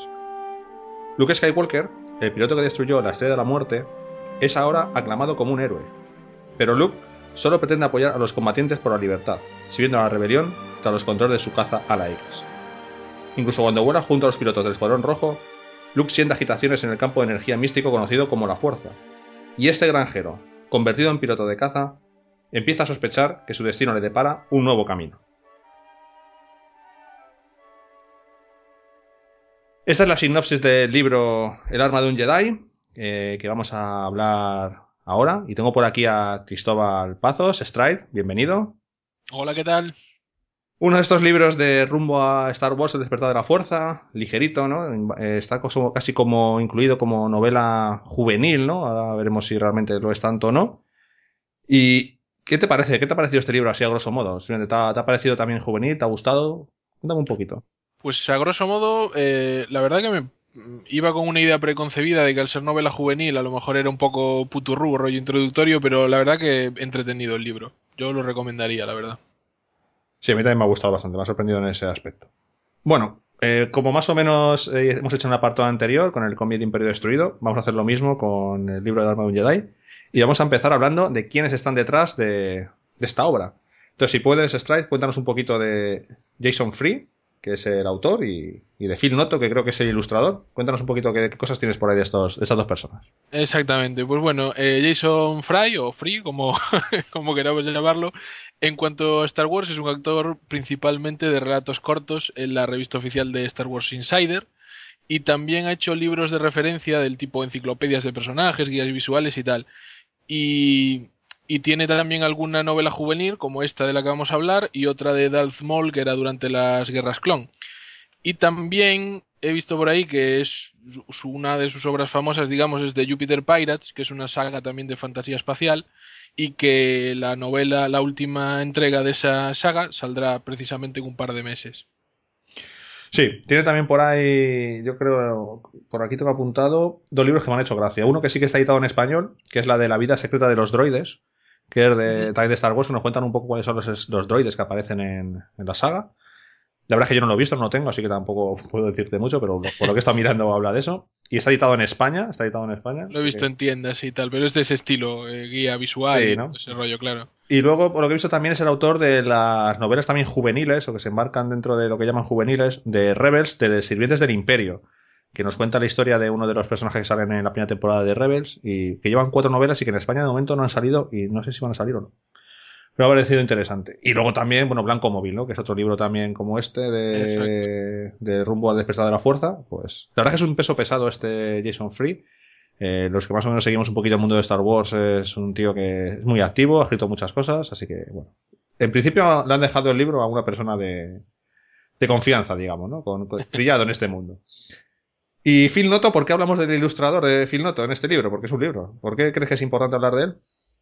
Pues porque entre, entre capítulos y tal tiene unas ilustraciones, la verdad que bastante chulas. A mí me han gustado mucho, así en blanco y negro con detalles en rojo, eh, que coinciden mucho con, la, con el estilo de portada del libro también. Ya lo podéis ver, nada más echarle un vistazo a la cubierta. Y, y, también, curiosamente, pues es uno de los ilustradores de Marvel y DC y ha hecho la, la portada de Imperio Destruido, que hablamos también en este, en este podcast de él. Y iba a hacer, ha hecho también la de Chewbacca, la, la, miniserie de cinco números que saldrá dentro de poco en España, y la de Poe Dameron, que también va, nos va a llegar a partir de, de marzo, me parece que salía o algo en así. En Estados Unidos al menos, en España. Sí, en España vamos veremos. a tener que esperar un poco más. veremos. Los Stars también creo que es suya esa portada. O sea, el tío también ha hecho muchas cosas y como has dicho, le hemos nombrado cuando hemos hecho un análisis de Imperio Destruido un poquito antes de esta parte del podcast. Bueno, pues eh, de primera tiene buena pinta, ¿no? Eh, de momento es, eh, no sé si es eh, un poco por miedo a o, intentar que las primeras cosas que se hagan del nuevo canon no tengan cierto peso y sabrás que se han cogido personas con bastante mm, peso, digamos, en, en, lo que es Star Wars, ¿no? Podría haber cogido cualquier escritor ahí un poco más eh, desconocido, pero no han cogido gente gente con caché, digamos. Así que bueno, están en buenas manos al menos los, los títulos. Para empezar, que los primeros pasos sean firmes, ¿no? siempre, siempre. Bueno, el arma de un Jedi. He leído las hipnosis, las hipnosis, perdón, del libro al empezar pero cuéntanos, Stride, un poco qué nos está contando realmente este libro del arma de un, Jedi. Bueno, pues así un poco por encima, los sucesos vienen a ser pues que nos presentan ahí a Luke en una pequeña escaramuza con Wedge y, y su superior Narra. Después de eso, pues emprende una pequeña misión, pero de camino siente la llamada de la fuerza en un planeta que va a resultar eh, ser Devaron. Y inicialmente, pues Mm, como que le cuesta un poco, pero ignora esa, esa llamada, pero tiene ciertos problemas y tiene que volver atrás para reparar su nave. Y ahí se, eh, se busca en, en, la ciudad de Tikaru eh, alguien que le repare la nave y un guía porque ha visto unas ruinas de lo que supone es un templo y quiere ir a, quiere ir a explorarlas. Entonces consigue alguien que lo, que lo guía hasta allí, entra en el templo que, al que es guiado por una serie de visiones que va teniendo, unas visiones o sueños que va teniendo durante el libro, y allí nuestro Padawan sin aprendiz pues mejora un poco sus poderes de la fuerza y su manejo del sable láser y hay un duelo ahí final que, que ya hablaremos de él un poco más tarde sin, sin spoilear nada ya. La verdad es que este libro se llama Viaje o Rumbo al despertar de la fuerza por varios motivos, ¿no? Yo creo que el primero es porque lo cuentan, la historia es, exactamente la que tú has dicho, pero hacen como una pequeña introducción, ¿no? En el que parece que la historia se la está contando C3PO a Jessica Pava, que es una de las pilotos que vemos en el episodio 7, El despertar de la fuerza, que supone que está ahí limpiando unos droides o tiene que reprogramarlos o comprobar si están bien. Y C3PO con su brazo rojo, que sabemos que tiene brazo rojo, porque además vemos en la ilustración que está pintada magistralmente por Noto, eh, le, bueno, pues al final eh, la chica le dice, yo cuéntame algo, estoy aquí aburrida, cuéntame algo. A mí al principio me dio un poco de miedo porque esto de, me pareció, sí me pareció un tono un poco más eh, juvenil esa parte, ¿no? De estoy aquí aburrida limpiando droides, cuéntame una historia. Sí. Pero bueno, lo, embarcan ahí. Y luego también, eh, porque hay otro personaje, ¿no? Un personaje importante en el libro, que es por aquí Sarko Plank, Exacto. Que le vemos en el episodio 7. ¿Dónde le vemos a este, a este tío? Exactamente, lo vemos en Yaku. Al principio, entre, entre la multitud allí. Pero vamos, no hace nada, o sea, sale por ahí paseando, sin más. Y sale, sale un poco por el fondo ahí. Es, debe de ser uno de los. ¿Cómo le llaman aquí? El chatarrero. Pues un chatarrero de Yaku como, como rey, seguramente. Bueno, es curioso, ¿no? Han cogido un personaje que no tiene ningún tipo de peso en la historia, que pasa sin pena ni gloria. Esto me recuerda un poco lo que, hicieron en, el universo ahora de leyes, ¿no? Con todos los personajes de la cantina, que no había personaje de la cantina y no tuviese un libro, macho, con su historia. Pues aquí, con Yaku se van a, se van a jartar, ¿no?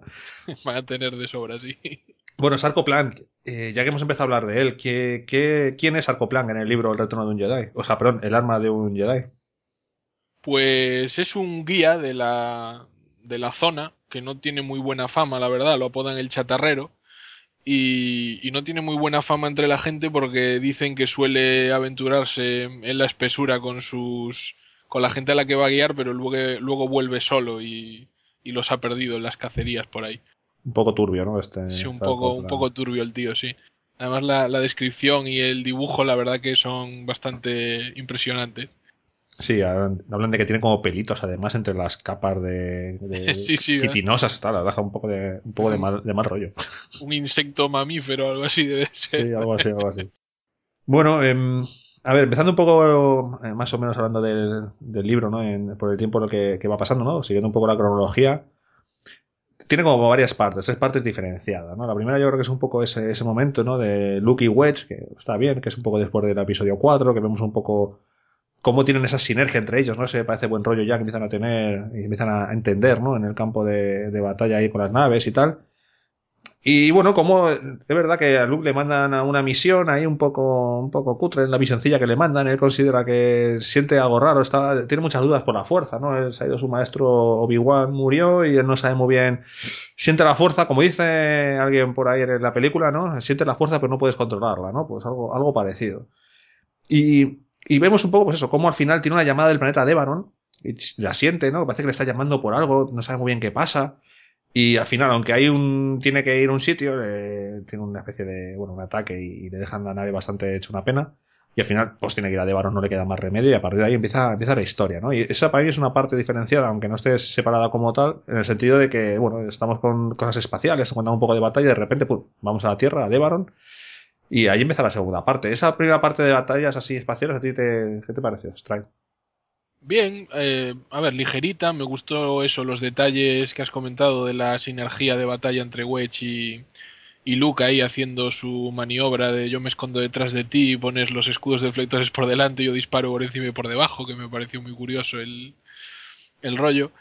Y, y bueno, aquí vemos un poco también que eso, Luke no ha tenido tiempo de, de, de estar en contacto con la fuerza lo suficiente y parece un poco, eh, lo comentaba cuando lo leímos, eh, el de me llamo él con la fuerza, ¿sabes? O sea, la trata al karma como en la serie La Fuerza, dice, la fuerza me llama ahí y, y bueno, tengo que aterrizar ahí, no creo que la fuerza vaya a dejar que me quede abandonado en una, en una jungla, ¿sabes? Como si fuera algo, como si fuera su colega, vamos, algo, Sí, ¿no? extraño, sí.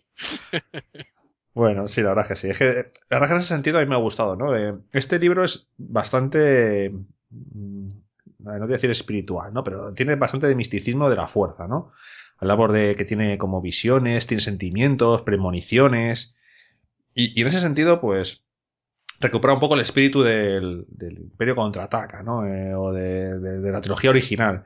Nos dejamos de midiclorianos y cosas raras, y aquí es la fuerza viva otra vez, cómo te, cómo te va llamando. De hecho, hay momentos en el libro en el que habla de cosas que luego le dirá Yoda, ¿no? De cómo tiene que entender que la fuerza rodea las cosas, ¿no? Que, que para mover algo, pues tienes que sentir la fuerza alrededor, ¿no? Algo muy, muy Yoda, ¿no? Entonces, en ese sentido, a mí me, me sorprendió gratamente, porque no esperaba que un libro que etiquetan como juvenil igual entrara en ese detalle tan, tan chulo, ¿no? Sí, sí. A mí también me, yo, yo pienso lo mismo en ese aspecto, sí. Bueno, una vez que, que Luma se nos llega ahí a, Devaron y demás, bueno, pues tiene que arreglar su nave, su ala, una ala I, que no lleva una ala X esta vez, lleva una ala I de esos de tripulante. Sí, porque va con, no lo dijimos, va con C3PO y R2D2. Sí, porque si no se Esa pequeña no, misión. no le Sí. podría contar la historia. o sea. Exactamente. Bueno, con lo, Parra. con- con lo cotilla que es, nunca se sabe. Sí, es verdad, van con C3PO y R2D2 en ese a la, a la I. Y ahí se encuentra con dos personajes, ¿no? Que, que también, bueno, van a tener cierto peso, sobre todo eh, Farnay, que es una de Baroriana, como no puede ser de otro modo. Para los que no sepan quiénes son la raza de Baroriana, eh, salen en la cantina del episodio 4, son estos que parecen unos demonios con cuernos, pues eh, esos son los de Barorianos. Y tenemos a, a Jessica, a, perdón, a Farnay y a su padre que se llama Kivas, ¿no? Sí, eso era una cosa que quería comentar. Es que me llamó la atención que para ser una novela juvenil, yo para mí juvenil a veces es un poco como introductoria al, al universo que estás leyendo, ¿no? Entonces que no, no, no describieron en ningún momento al Devaroniano. Entonces tú decías, pues un Devaroniano pues igual es un humano que vive en Devaron, vamos, no... A mí eso me llamó un poco la atención, la verdad. Sí, ¿no? Que igual podían haber explicado. Sí, dan por sentadas cosas, ¿no? Digamos. Sí. ¿no? Además, creo que hay alguna imagen de las que aparecen dentro del libro, si no recuerdo mal, que sí que sale, sale ella. Me ha parecido, me ha parecido verlo. Bueno, pues esta chica al final también está allí un poco. mm, también es un poco la misma situación de siempre, ¿no? Parece que está fuera de lugar, en el sentido de que ella pues quiere hacer otras cosas, está allí metida encerrada en ese planeta, quiere ser guía un poco, ¿no? Y, y bueno, como Luke tiene esas visiones de que quiere ir a un sitio, pues ella se ofrece un poco como a guiarle, ¿no? Más o menos funciona así el tema, ¿no? Sí, sí, tal cual. Hasta que aparece por ahí Sarcoplank y, y al final es él el que le, le quiere llevar porque la zona a la que quieren ir está, se considera que es una zona eh, prohibida, entre comillas, ¿no? Una zona mala, una zona con que la gente no quiere ir porque dicen que está encantada. Eh, el templo, Edith, creo que es el momento de hablar de él. Este, Esta construcción ya la hemos visto en nuestro universo, eh, de hecho la sale en Clone Wars, eh, sale en dos capítulos, en el capítulo Monster de la tercera temporada y en el capítulo siguiente que se llama mm, Brujas de la Bruma. Capítulos 14 y 15 de la tercera temporada de Clone Wars. Y lo digo porque hay una referencia en el libro que justamente enlaza con lo que vimos en Clone Wars, ¿no? Cuando dicen que, que un demonio atacó el templo y mató a la gente, y justamente ese demonio no es otro que es Abajo Press, que lo vimos en los episodios 14 y 15, como atacaba el templo y eh, ese templo de Edith, ¿no? Entonces ya sabemos que ahí, o sea, la gente que, que haya leído, que haya visto Clone Wars y empieza a leerse este libro, a poco que sepa más o menos de cierto grado de conocimiento, y sepa que van a de varón y que está en un punto y tal, sabe que el templo de Edith era un templo Jedi. Entonces ya sabes básicamente qué es lo que está llamando a Luke, ¿no? Sí, exacto. De hecho, él era, era un Zabrak, ¿no? Hermano de Darth Maul, ¿puede ser? era un Zabrak, hermano de Darth Maul, sí, señor. Se lo ha hecho. Pues nada, si alguien quiere completar un poco... Hay dos cosas para completar este libro. Una de ellas es verse estos capítulos de Clone Wars. Repito, 14 y 15 de la tercera temporada. La segunda cosa la diré un poco, un poco más tarde.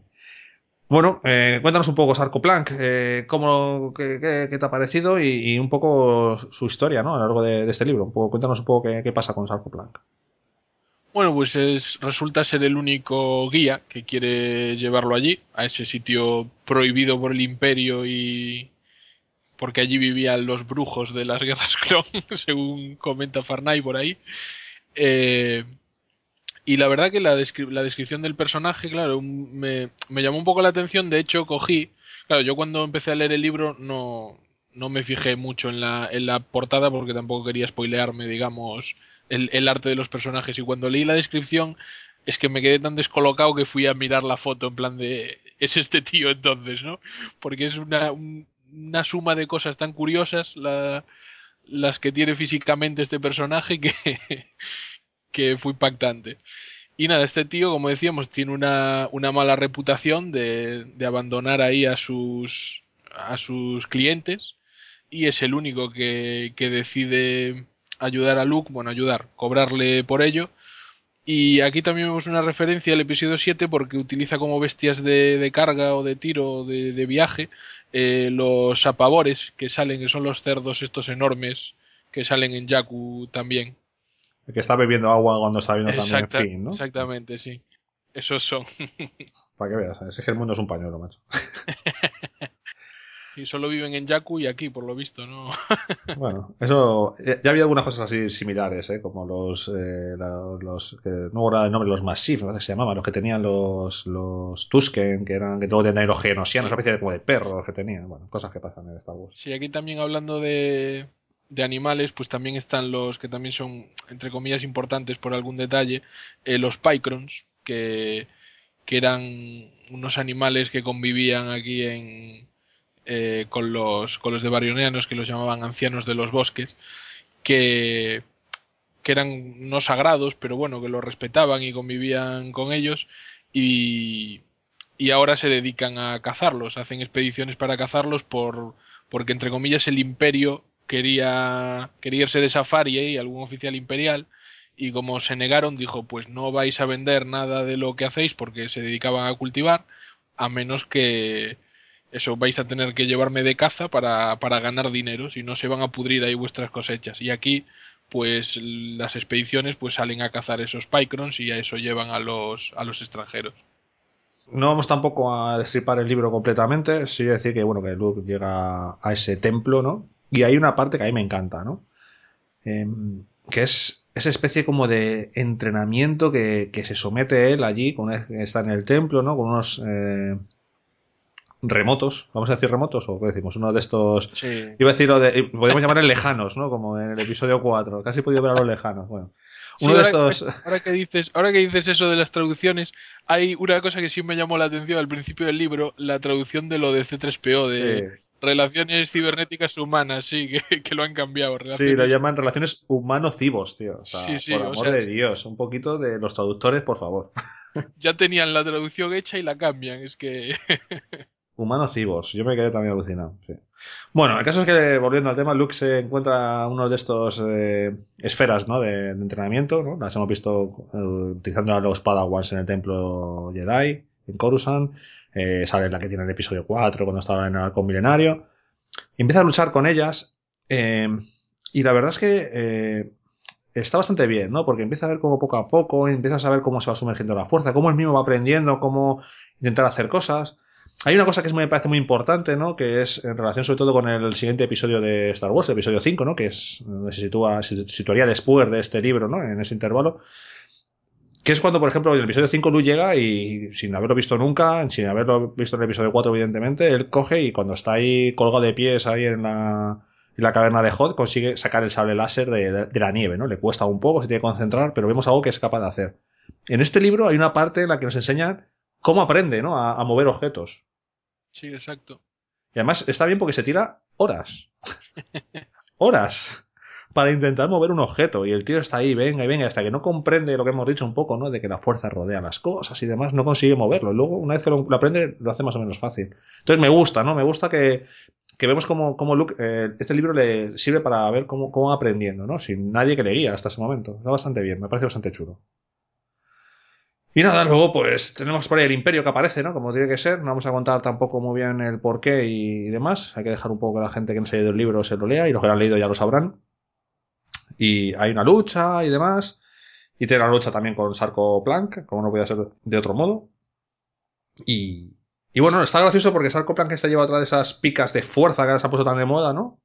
Sí, Eh, estas armas de energía parecidas a las que llevan los Mandawars estos de Gravius en el episodio 3. Ujú. Parecido a la porra que lleva el, el del episodio 7, ¿no? el mejor trooper del mundo. El mejor Traitor. super- Traitor. No me acuerdo del nombre de- del arma, la verdad. Ahora mismo no, no- no me acuerdo. Y, y bueno, está bastante bien, ¿no? Eh, el final no lo vamos a contar tampoco, pero vamos, que Sarko Plan vive, es evidente, porque sale en el episodio 7 que va después. O sea que tampoco estamos descubriendo nada del otro jueves. Y, y poco más, ¿no? Nos juega también un poco cosas porque eh, nos dejan cositas, semillitas, cosas interesantes que unen eh, con el universo de Star Wars. Por ejemplo, nos hablan de un, del transporte Zero Sub 3000, que es algo que, que es del antiguo universo Legends, que se canonizó en Clone Wars también. Y que aquí aparece un aparcado por allí, es un yate de lujo, está bastante bien. Mí esos detalles de, de meter cosas que ya conocidas y canonizarlas un poco en, el no- en este nuevo canon Disney, la verdad es que está bastante bien. No sé si has encontrado alguna cosa interesante también de ese estilo. Si tienes algo por ahí eh, que hayas visto. Mm, No creo que hayas comentado todo. Lo único eh, que quería comentar, eh, lo de las visiones. Si podría ser Kit Fisto, ¿a ti qué te parece por la descripción que dan? Es que sabes lo que pasa, que mm, en el episodio de Clone Wars, en el episodio de Monster, eh, uno de los que luchan es de la raza de Keifisto. Entonces yo creo que nos está haciendo referencia a ese aprendiz que es de esa raza, que ahora tampoco me acuerdo el nombre de la raza, perdonad, Nautolan, creo que eso. pues con Autoland, y, y yo creo que va por ahí, fíjate. Puede ser, ya veremos, no Pues sé. Puede ser, sí. sí. A ver la gente que nos escuche qué opina, ¿no? Si piensa que se refiere a Kisfisto o se refiere a, a ese Padawan que sale en ese episodio de, de Clone Wars. ¿Qué más? ¿Qué más? ¿Algo más que quieras contar? De que te haya llamado la atención del libro que quieras compartir con nosotros, Try?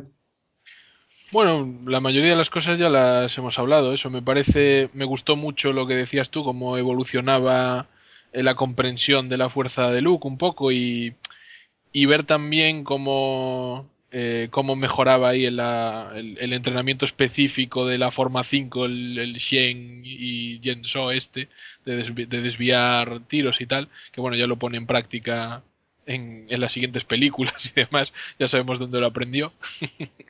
Sí, es verdad. Además que está bien porque empieza con un remoto, cuando ya parece que lo domina, el segundo se activa y empieza a darle caña, cuando parece que lo domina sale el tercero, digamos. Está bien. Exacto. Estaba- el- Sí. A mí el la verdad es que esa parte de entrenamiento me pareció muy, muy chula. Y, y la verdad es que no, no me- en ningún momento me dio la sensación de que estaba leyendo un libro juvenil. O sea, quiero decir, me pareció ligero, es un libro ligero, no es un libro de 20 personajes con una trama eh, profunda, pero no me pareció leer un libro infantil o juvenil. ¿A ti te, qué te, te pareció que era, te pareció juvenil este libro? O quiero decir, te dio una sensación de estar leyendo un libro que igual no era para tu edad? No, pero es lo que decía al principio exactamente, que, que me sorprendió gratamente en ese sentido porque, a ver, a lo mejor iba con un poco una idea preconcebida de, de- del asunto, pero oye, empecé a leerlo, además es de estos libros que, que se leen en una tarde, o sea, te, te pones un rato ahí en el sofá y te lo lees. Y, y me sorprendió eso, lo rápido que, que terminé de leerlo así lo, y que, aunque no tiene una trama muy, muy compleja ni enrevesada, pues que entretiene. Y, oye, te lo pasas bien el tiempo que lo estás leyendo de principio a final. No vi ninguna parte así floja ni, ni nada por el estilo. 186 páginas tiene, o sea, y con letra, bueno, no es letra infantil, no es letra de esta, pero vamos, grande, grande. es letra, digamos, si tirando un poco más o menos a, a grande. Sí, se lee bastante rápido. Yo creo que ese libro te lo puedes leer en, ¿cuánto? En cuatro horas, tres, cuatro horas, igual, menos. Sí, tran- Sí, ¿no? tranquilamente, Sí. sí, sí. Bien, antes he comentado que había otra cosa que, que podía ampliar este libro, y es que cuando, a ver, voy a hablar de una cosa que no sé si todo el mundo lo, lo ha tenido en cuenta, pero En, la, en una promoción de los cereales, mm, de la marca, no sé decirte exactamente cuál es la marca, pero una marca de cereales, no sé si es la, imagino que me parece que eran estrellitas o uno de estos, bueno. El caso es que en estos, en estos, eh, en estas cajas de cereales, nos venía un código para poder entrar en la página web de esta marca de cereales, donde tenían colgado eh, una especie de vídeo de unos 2-3 minutos que nos contaba la historia de este libro. Eh, lo digo por si alguien tiene por ahí a mano esa caja de cereales y entra, que sepa que una de las cosas que va a poder ver es una especie como de resumen, a grosso modo, de lo que vemos en El arma de un Jedi. Entonces, bueno, está bien. Si alguien quiere, por ejemplo, ver algo más visual y ponerle una cara a los personajes, aunque es fácil, porque como las ilustraciones de Phil Noto nos las están dejando bastante claras, pero bueno, si alguien quiere verlo en movimiento, ver algunas cosas, que sepa que, que una de las dos historias eh, que, que salen en esa, en esa caja de cereales que puedes acceder es la de El arma de un Jedi. Tú no sé si la has llegado a ver, Style. No, la verdad que no. Primera noticia que tengo. Mira, ya tengo algo que ver cuando acabemos. Luego, luego te paso el código, porque necesitas un código que viene en la caja de cereales, si no lo tienes no, no vas a poder. No, no- no lo han subido a YouTube o qué. Ah, pues no lo sé, no lo he mirado. Bueno, pues no sé muy bien si queremos decir alguna cosa más interesante. Del Imperio no hay mucho más que decir. eh, típico imperiales, típico soldado de asalto. No hay así nada muy notorio ni sale ningún personaje que yo tenga claro. Eh, me gusta, por ejemplo, lo que has dicho al principio cuando hablas del- de Norra, que es un poco el jefe ¿no? de, Sí. de Wedge y de Luke, que ese también es un personaje que han rescatado del universo de leyendas. Y está bastante bien que lo hayan, que lo hayan metido aquí. Y poco más. No sé, yo creo que no hay mucho más que decir. Me gustaría, como siempre, al final, que me dijeras un poco tus conclusiones y si recomiendas este libro, que por cierto no hemos dicho el precio. Si yo recuerdo mal, son 16.95 PVP. Seguro que por ahí en alguna tienda online seguro que a lo mejor se puede salir más barato. Y lo edita Timon Más y Planeta Comic, ¿vale? Bueno, cuéntame al final un poco tus conclusiones y si te recomendarías el arma de un Jedi y a quiénes. Bueno, pues eh, un libro introductorio, entre interesante sobre eso, el conocimiento de, Luke sobre la fuerza y cómo va mejorando, y pequeños guiños, eso al episodio 7 o a posteriores películas, como comentábamos, que aprende a mover las palancas del templo con la, con la fuerza después de mucho, muchos intentos. Eh, y nada, eh, rapidito de leer, eh, interesante principio a final, no esperéis nada tampoco muy profundo y yo desde luego lo recomiendo. ¿Qué pasa? Que eh, puede, al ser un libro tan corto que te valga 17 euros, pero es que es lo que al final pagas porque sea un libro de Star Wars, por así decirlo. Es decir, este libro tranquilamente podría valer 8 o 9 euros, pero si te interesa el tema, yo de verdad este lo recomiendo. Muy bien, yo estoy un poco contigo. Yo es un libro que, me ha sorprendido gratamente. Me esperaba menos de lo que me he encontrado y me ha gustado bastante. Como digo, eh, hay que ponerlo en perspectiva, ¿vale? No esperéis aquí un mega libro, no esperéis Sombras del Imperio ni nada parecido, ¿vale? Pero es un libro que está muy bien. A mí me parece interesante y nada, in- nada infantil, nada juvenil, no veo cosas demasiado extrañas. Y yo también lo recomiendo. El precio, bueno, de los precios de los libros de Star Wars da para un podcast entero, ¿eh? O sea, porque, Sí, sí. vamos, es que estas cosas, lo de las licencias, estas, vamos, nos destrozan. Entre que en teoría son libros, claro, en teoría que son libros que no, no tienen un, digamos, un mercado tan grande como puede tener un bestseller de cualquier cosa. Que pagas una licencia por sacarlo y demás, pff, es una- ya es una- yo que ya hace tiempo que dejé de, de pensar en eso porque si no, no te compras ninguno. Ya, eso es cierto. Muy bien, pues vamos a acabar aquí esta parte del libro del arma de un Jedi. Muchas gracias, Stride, por esta participación y te escucharemos en futuras ocasiones en el podcast, seguro. Muchas gracias, un placer como siempre. Muy bien, pues hacemos una pequeñita pausa y seguimos con el podcast. Hasta ahora. Hasta luego.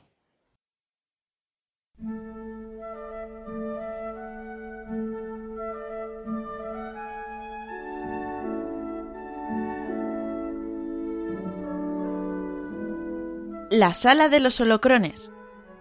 La sección de relatos de Rojo 5.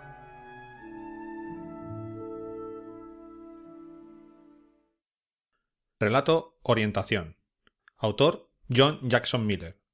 Publicado originalmente en el Star Wars Insider 157 en abril de 2015. Se sitúa 14 años antes de la batalla de Yavin.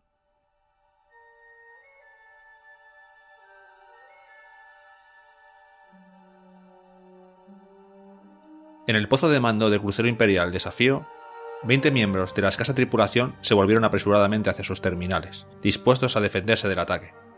Todas las mentes estaban centradas en la situación, excepto una, que pertenecía a la figura que se cernía, oscura e inmensa, en la pasarela sobre ellos.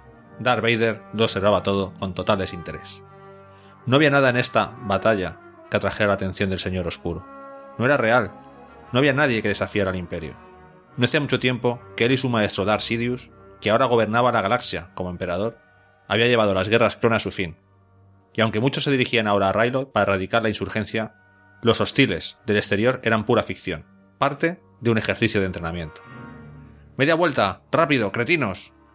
Mientras esperaba que terminarais vuestro picnic, habéis perdido vuestros escudos de proa. Hoy tenemos un espectador. ¿Queréis hacerme quedar mal? Vader pensó que ya lo había hecho. Con los 70 años recién cumplidos y una nariz demasiado larga para su rostro, Pel, Bailo, caminaba con una cojera exagerada que hacía que el hombre achaparrado se balanceara arriba y abajo como un objeto flotante. Sin embargo, tenía toda la atención de los cadetes de los pozos a ambos lados de la pasarela, todos los cuales afanaban ahora para corregir sus errores. Vader pensó que su propia presencia allí también era un error, pero Sidious le había traído al puente del desafío y lo había dejado allí. Era su deber quedarse, aunque no hubiera ninguna otra razón para estar allí. Cruzando la vasta extensión del cosmos entre Coruscant y Rylot, Darth Sidious había ordenado una parada en el sistema Denon para poder consultar con varios jefes de la Armada de visita allí a debatir cuál sería la mejor forma de integrar en la Academia Imperial el batiburrillo de escuelas militares afiliadas que habían existido bajo la República. Con su sustento en juego, Bailo había sugerido una solución para ganar tiempo.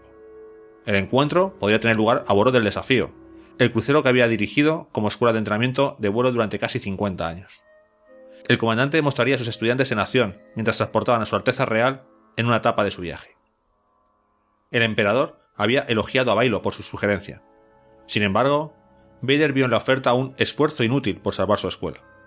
Las guerras clon habían dejado al Instituto de Entrenamiento de Vuelo Desafío, conocido por la mayoría como la Escuela Bailo, directamente bajo el paraguas de la Armada de la República, con Bailo recibiendo el rango de oficial de línea. Y sin embargo, el comandante todavía trataba al instituto como si fuera una propiedad personal, ignorando las agencias programadas y aseverando que él sabía mejor que nadie cuándo estaban los reclutas listos para el servicio. Incluso ahora, con el imperio al mando, los líderes navales eran reacios a controlar a Bailo. Después de todo, él había entrenado a muchos de ellos a bordo del desafío. Vader esperaba que esa resistencia se desvaneciera ahora que el emperador estaba en escena. Bailo era simplemente otro fósil, casado con prácticas arcaicas. Pero su maestro solo permaneció medio minuto en el puente antes de marcharse a sus reuniones con los jefes navales que eran los superiores de Bailo, dejando detrás a Vader para observar el patético espectáculo de pantomina de Bailo. Vader había protestado tan enérgicamente como pudo atreverse. Le serviría mejor en otro lugar, maestro. Yo decido dónde se te necesita. Te quedarás aquí y serás mis ojos. Eso fue varias horas antes, y Vader no había visto nada que fuera digno de su atención. Bailo había dirigido las prácticas de sus cadetes increpando uno tras otro. El primer ataque simulado concluyó y desató otro. Todo reside en la actitud, estaba broncando moderadamente Bailo a alguien. Piensa en tu dirección, en tu objetivo. ¿No sabes a dónde vas, cadete? Porque si tú no lo sabes, desde luego tu nave no lo sabrá. Los estudiantes, humanos de veintipocos años, algunos de sus primeros vuelos de orientación, parecían casi felices de recibir esos tópicos y ese abuso verbal. Vader sabía que Bailo tenía un estatus de mito en los círculos navales, y no solo por sus hazañas. El desafío había luchado contra los piratas cuando estaba en servicio de patrulla. Pero la columna vertebral de Bailo habría sufrido daños, y ahora su lucha diaria era con el dolor casi constante. Desde que había subido a bordo, Vader había escuchado dos veces cómo los cadetes hablaban en susurros acerca del valor de Bailo por seguir trabajando a pesar de la agonía. Ridículo. Bailo no sabía nada acerca del dolor. Una voz sonó a su espalda. Está llegando una lanzadera desde Denon, comandante. El vicealmirante Tayaz va a bordo. Bailo se incorporó a la barandilla. Ese debe ser el último de los invitados de Palpatine. Del emperador, quiero decir. Navegante, traza nuestra ruta hiperespacial a. Ya lo he hecho, señor, exclamó una voz femenina desde el pozo. Yo seré quien valore eso. Obligando a que sus pies atrofiados dieran un paso y luego otro, Bailo bajó laboriosamente los escalones hasta el pozo de mando. Una mujer de piel marrón oscura, vestida con un uniforme gris de los cadetes, apartó su silla del terminal, permitiendo que el anciano se acercara. Mostraba un atisbo de sonrisa, confiada, mientras Bailo leía el monitor. Estoy impresionado, cadete, dijo. Llegarás lejos. Al igual que esta nave. ¿O tu intención no era trazar un curso al espacio salvaje? La sonrisa de la cadete se desvaneció. La joven miró más allá del hombre, revisando sus cálculos, súbitamente confusa. Es un curso Christophis, señor, donde el peligroso se reunirá con nosotros. Has pasado por alto tener en cuenta una singularidad en nuestra ruta, que reconfigurará nuestros recorridos hiperespaciales de un modo de lo más sorprendente. Ahora sabemos quién será nuestro próximo almirante, añadió con un bufido. La joven se apartó humillada, mientras Bailo comenzó a trabajar en la consola. Tras un instante de trabajo, dio otro paso atrás. Ya está, pequeño ajuste, gran diferencia. Miró a uno y a otro lado. Oídme todos. Los detalles importan. Una armada no se construye a base de capitanes, sino de tripulaciones, que son cuidadosas con su trabajo. Sí, comandante. Consciente de la mirada de Vader, Bailo alzó la vista hacia el señor oscuro. No aprenden de inmediato, pero aprenden. Obtengo resultados. Puede decirle eso a su emperador. Él es también su emperador. Eran las primeras palabras que Vader había dicho delante de los estudiantes, y varios de ellos se removieron en sus asientos al escuchar su potente voz. Pero si Bailo estaba agitado, no lo demostró. Lo siento, se me ha olvidado. ¿Cuál dijo que era su relación con el emperador? Será mejor, para usted, que nunca lo sepa. Esta vez, Vader logró una relación. Bailo se enderezó, una ardua proeza para él, y golpeó con la mano el respaldo de la silla de la mujer a la que había corregido. Bueno, aún puedo enseñar un par de cosas a mi gente. Servicio de correo adicional para ti, Sloan, una vez que acabes aquí. Puedes pensar en la navegación mientras buscas tu camino por la nave. La cadete regresó a su estación y miró con gesto ausente la pantalla ante ella, tratando de comprender su error. Bailo avanzó cojeando de vuelta a las escaleras. Ya tienes la configuración. Llévanos al hiperespacio en cuanto se haya completado el atraque del almirante.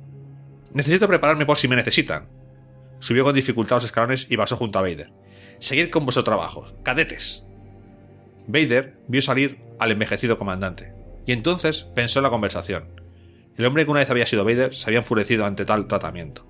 Todos sus maestros Jedi pensaban que eran más listos que él, y tan engreídos siempre aparentando que conocían algún secreto del universo, que él era indigno de aprender. Todo era una mentira, una falsa fachada para ocultar sus debilidades. Era Darth Sidious, ahora emperador, quien tenía los secretos, no ellos. Había sido un placer demostrar que todos ellos estaban equivocados. Pero Sidious estaba ahora en el mismo papel de maestro, y estaba haciendo muchas de las mismas cosas, actuar como si fuera él más listo, y dosificarle la información solo cuando él quería.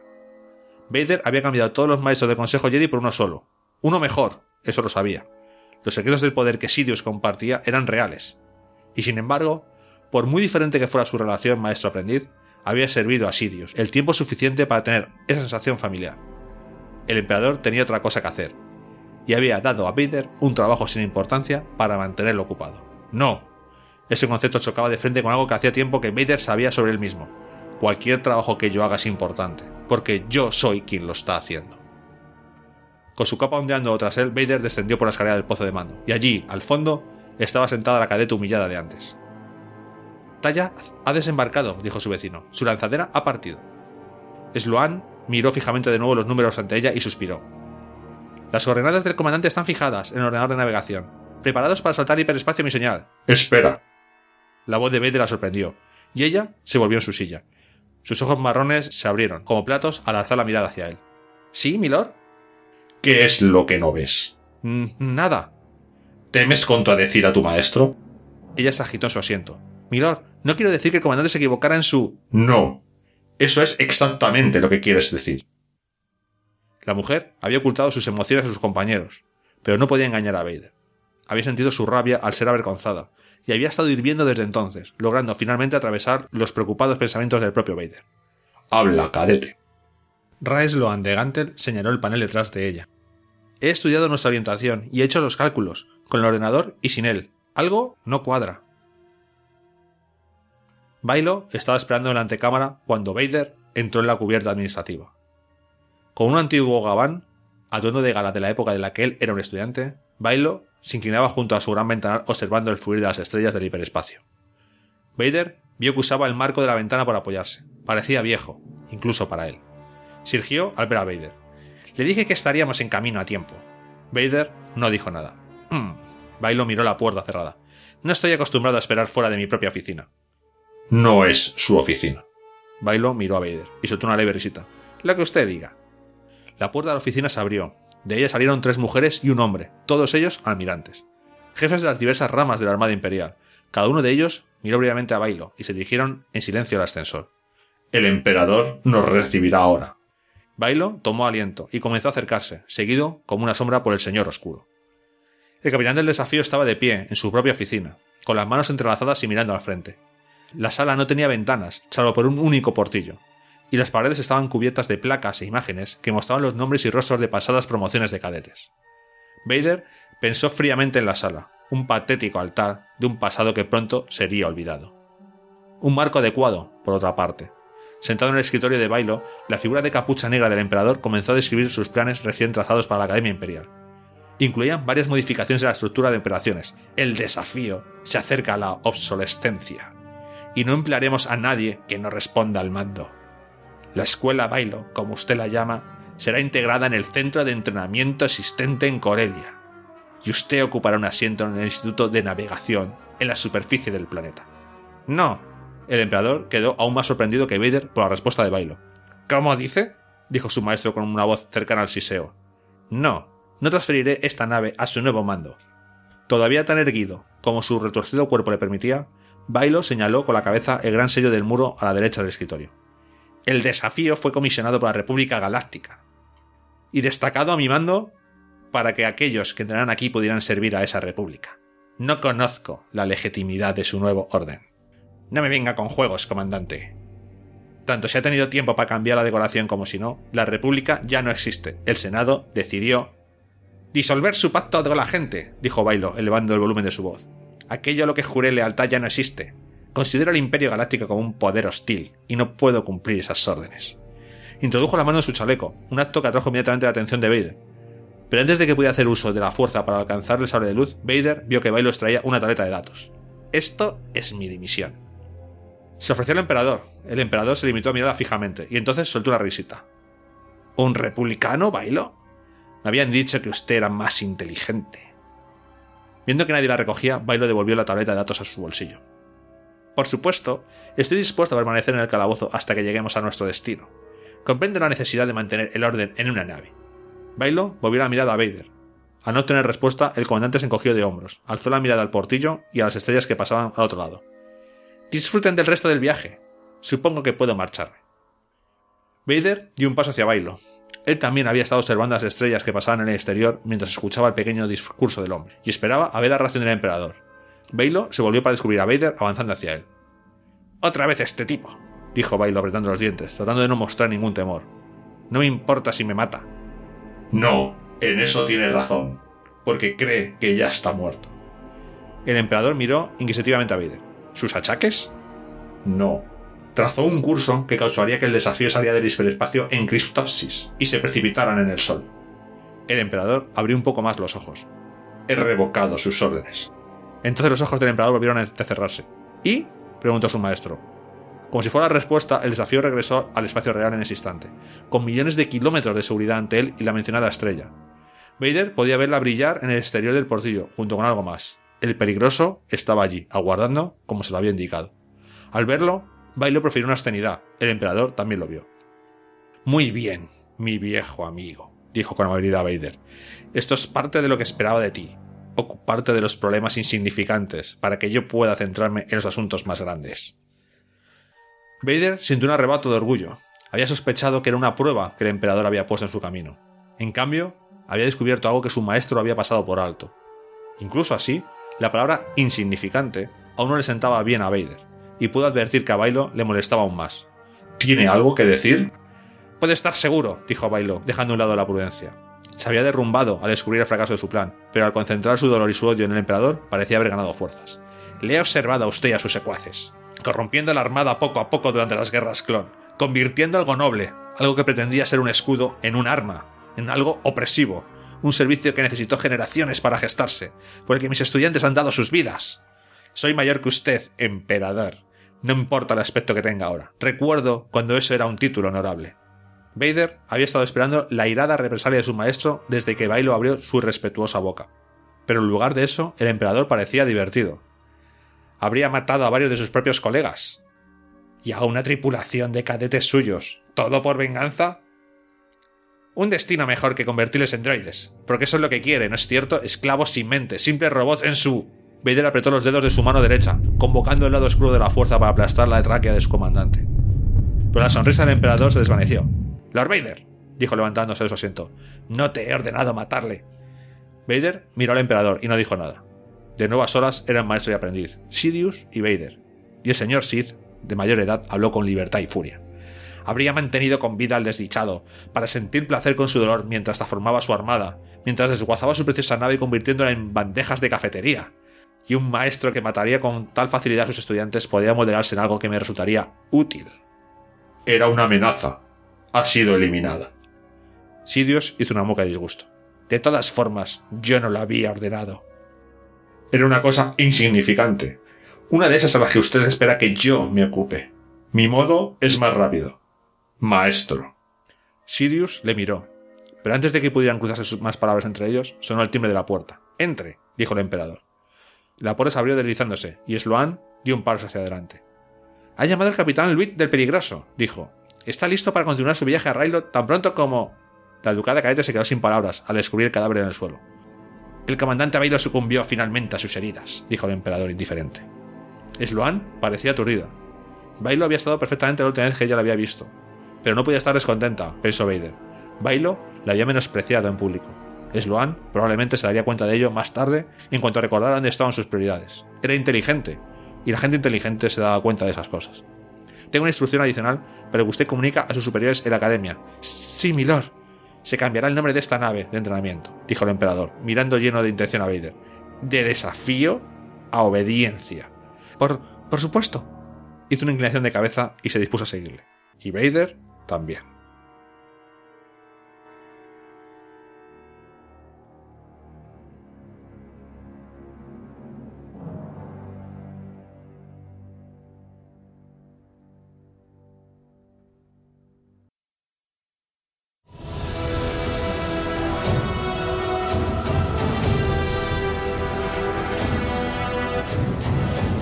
Puedes escribirnos a nuestro correo electrónico rojo5podcast.gmail.com, seguirnos en las redes sociales a través de Facebook y Twitter, así como comentar los episodios y cualquier artículo que publiquemos en nuestro blog www.rojo5.es. Rojo 5, un podcast sobre el increíble universo de Star Wars.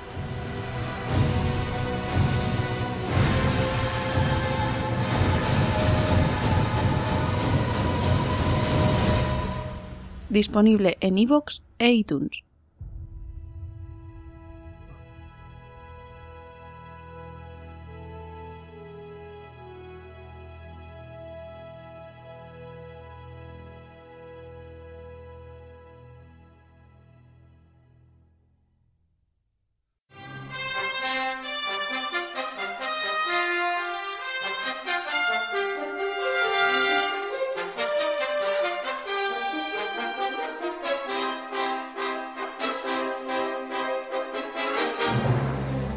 Inauguramos la sección de noticias del podcast Rojo 5, una sección que nos acompañará de vez en cuando en algunos episodios cuando haya a lo mejor cosas interesantes que contar.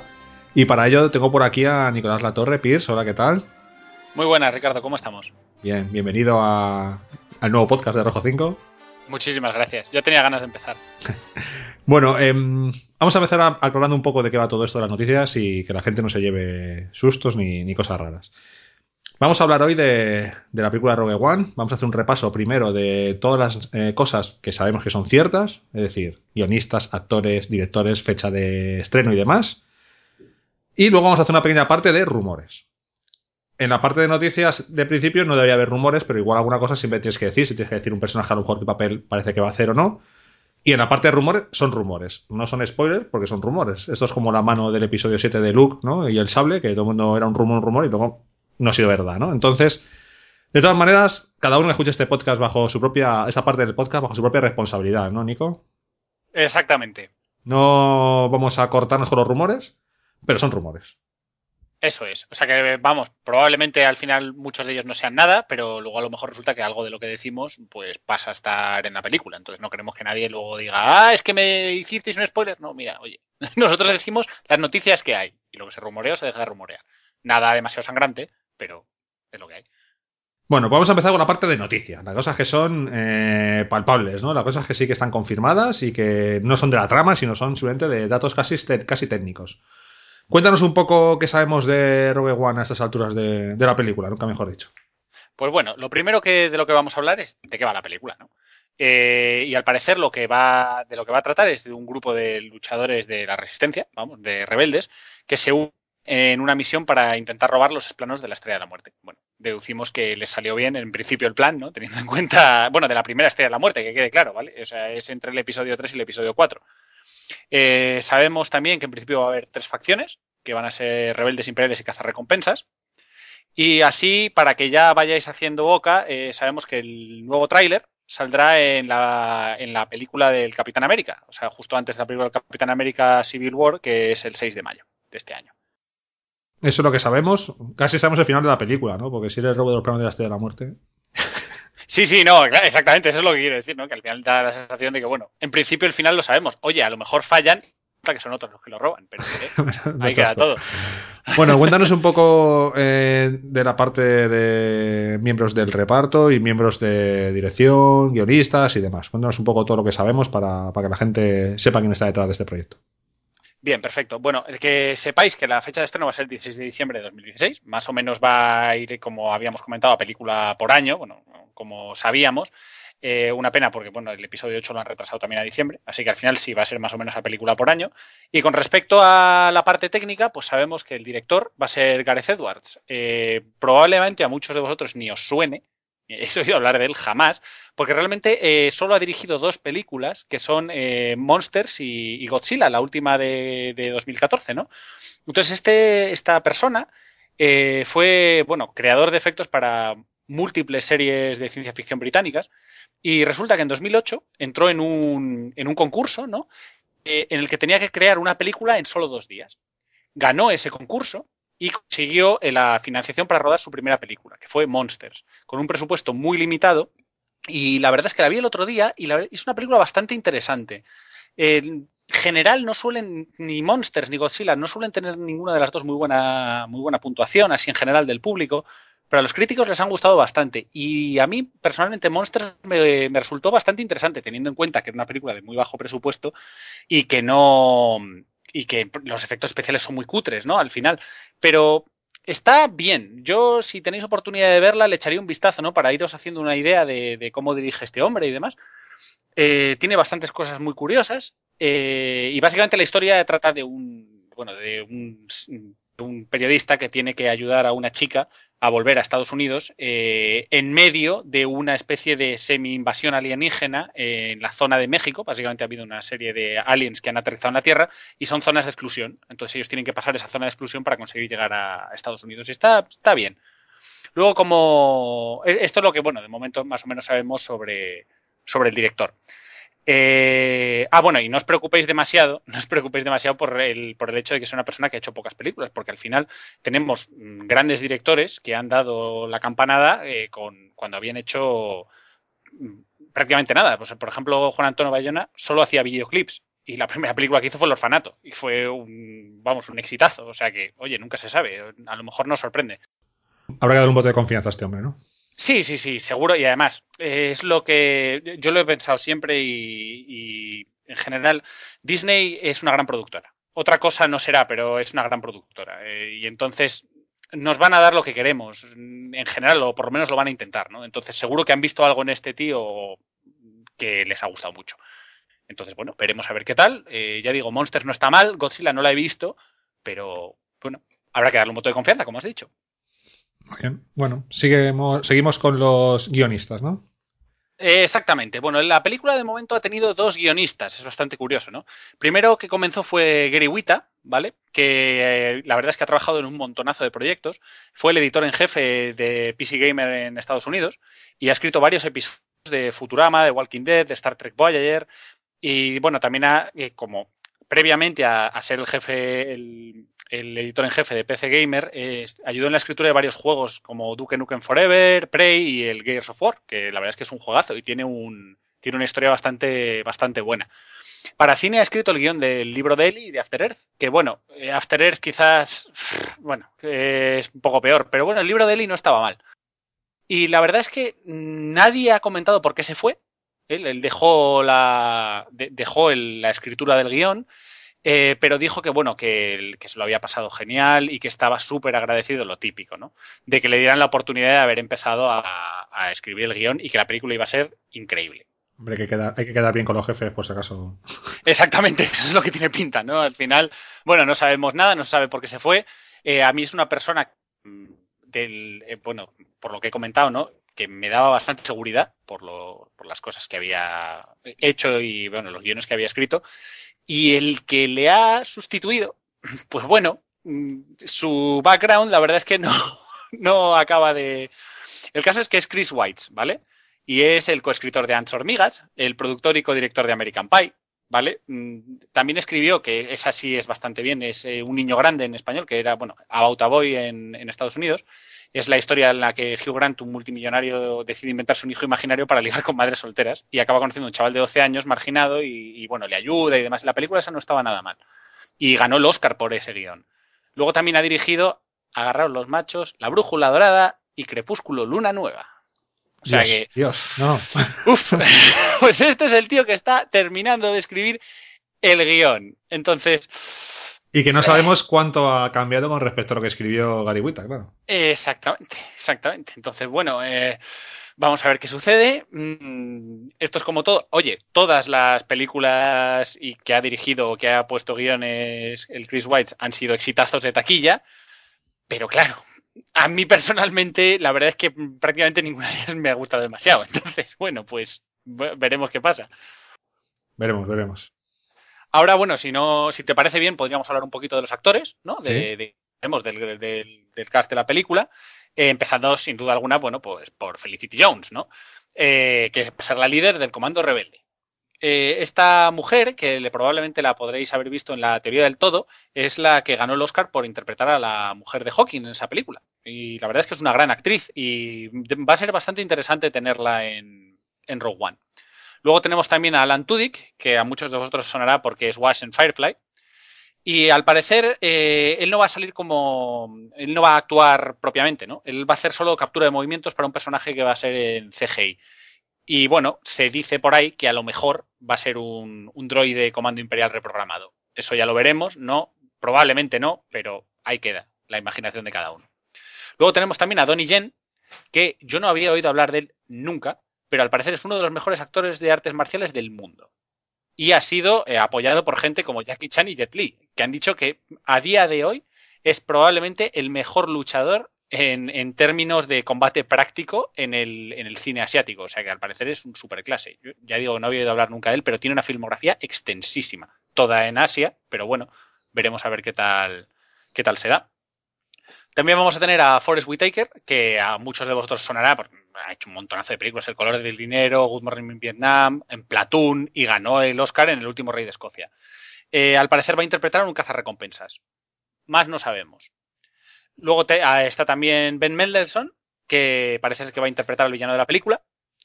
Eh, Matt Mikkelsen, que eh, generalmente hace de malo malísimo en todas las películas que ha hecho. Os sonará por ser la voz de Randall en Monstruos S.A. y también por ser eh, Aníbal en la serie de Aníbal.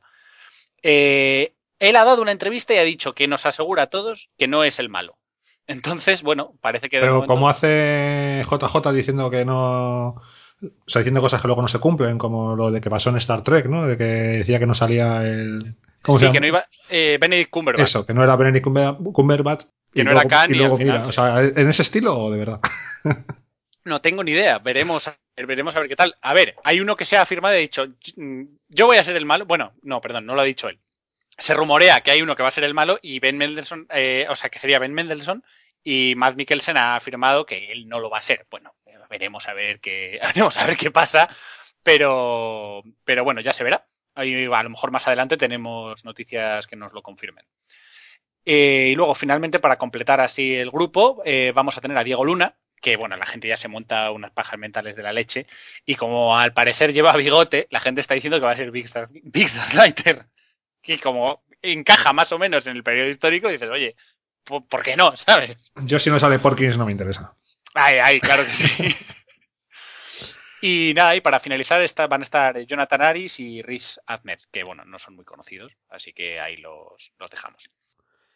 Eh, por último, vamos a pasar a la música. Y, ah, bueno, nos va a quedar, vamos a hacer también música y un poquito los lugares de grabación. A la parte de música, agarrar los machos porque no va a ser John Williams. Por Oh. primera vez. Sí, sí, sí. Pero bueno, parece que tenemos un buen, un buen sustituto, que va a ser Alexandre Desplat. Fue el- la persona que ganó el Oscar por Gran Hotel Budapest. Bueno, el, el Oscar a la, a la mejor banda sonora. Y que ha trabajado también las dos últimas de Harry Potter, en Godzilla y en Crepúsculo. Que oye, vamos a ver, Crepúsculo vamos a dejarlo fuera, pero oye, la banda sonora de Harry Potter no es nada mala. O Es sea la- que. Es la segunda vez que oigo Crepúsculo en esta grabación. Estoy a punto, Sí, estoy a sí, punto de cortar. Sí, sí, no sé, o sea, ya ahí parece que viene gente de... Pero bueno, la- y la banda sonora del Gran Hotel Budapest es excelente. También una película que recomiendo mucho ver porque está, está francamente bien, es muy entretenida. Eh, y bueno, veremos qué hace y a ver si, eh, si consigue pasar su, bueno, su sello, lo que es su sello personal, ¿no? Transmitirlo a la película o si acaba imitando a John Williams. Yo personalmente preferiría que intentara innovar un poco, ¿no? Porque al final, eh, cuando una persona copia a otra, no es lo mismo. Y al final ni va a ser él, ni va a ser John Williams y bueno, pero bueno, veremos a ver qué pasa. Y ya por último, para esta parte así más técnica, ¿no? Eh, Vemos que tres lugares que se está grabando ahora mismo, que sería en los Elstree Studios, que es donde se graban normalmente las, las se, han, se han grabado muchas películas de Star Wars. La base aérea de Cardington, que no se sabe qué hace, pero se cree que va a ser el set de Yavin 4, interesante. Y en el norte de Londres, eh, al parecer están grabando una batalla. Porque hay, bueno, hay alguna fotillo por ahí, se ve cosas y tal. Entonces, bueno, parece que eso es lo que están grabando en el norte de Londres. Muy bien, Nico, muy buen resumen de todo lo que hay de noticias, digamos, en cuanto a noticias técnicas y demás. Y ahora, Jodo, vamos a hablar de los rumores, ¿verdad? Sí, señor. Entonces, antes de que empieces, volvemos a avisar a nuestros oyentes que esos son rumores. Pueden ser ciertos, pueden no serlo. Y bueno, a partir de aquí que cada uno siga escuchando bajo su propia responsabilidad. ¿De acuerdo? Venga, pues dale, dale caña a los rumores, que a mí me molan, venga. Bueno, pues vamos a empezar por algo que le va a gustar a mucha gente. Al parecer, un tal Brian Muir, que nadie sabe quién es, ¿verdad? Un escultor que ha trabajado en películas tan poco conocidas como Alien, Indiana Jones, en Los Vengadores, en Superman y en las de Lara Croft, está trabajando en la película. Brian Muir, para los grandes fans de Star Wars, le sonará porque es el escultor original del casco de Vader. Así que es muy probable y tiene pinta de que Vader va a salir en la película. No solo eso, sino que además parece que James L. Jones ya ha sido contratado para ponerle la voz. O sea que, oye, vamos a tener a Vader. Parece que vamos a tener a Vader. Uf, uf, eso me da, me da, me da, me da a la vez eh, sentimientos encontrados. Ganas de verlo y miedo, o sea, no sé. Bueno, veremos. El problema que vamos a tener en España es que nuestro doblador no lo va a poder doblar. Ya, eso sí que es un- una pena. Y eso va a ser una putada. Romero, le vamos a echar de menos muchísimo más de lo que ya echamos de menos. Pero bueno. Pues sí, pues sí. La verdad es que va a ser duro, pero bueno, veremos a ver qué pasa. A lo mejor luego resulta que solo sale de fondo y ni siquiera habla, o no sale. Ahí, está, ahí queda. Luego, hablando de malos, habla- hablando de malos, parece ser que vamos a tener también a otro personaje muy querido, el Moff Tar- el gran Moff Tarkin. Eh, hay una historia muy curiosa con el tema de, de- del bueno del gran Moff Tarkin, que es que bueno, el actor que lo encarnaba murió y ahora lo van a intentar hacer con CGI.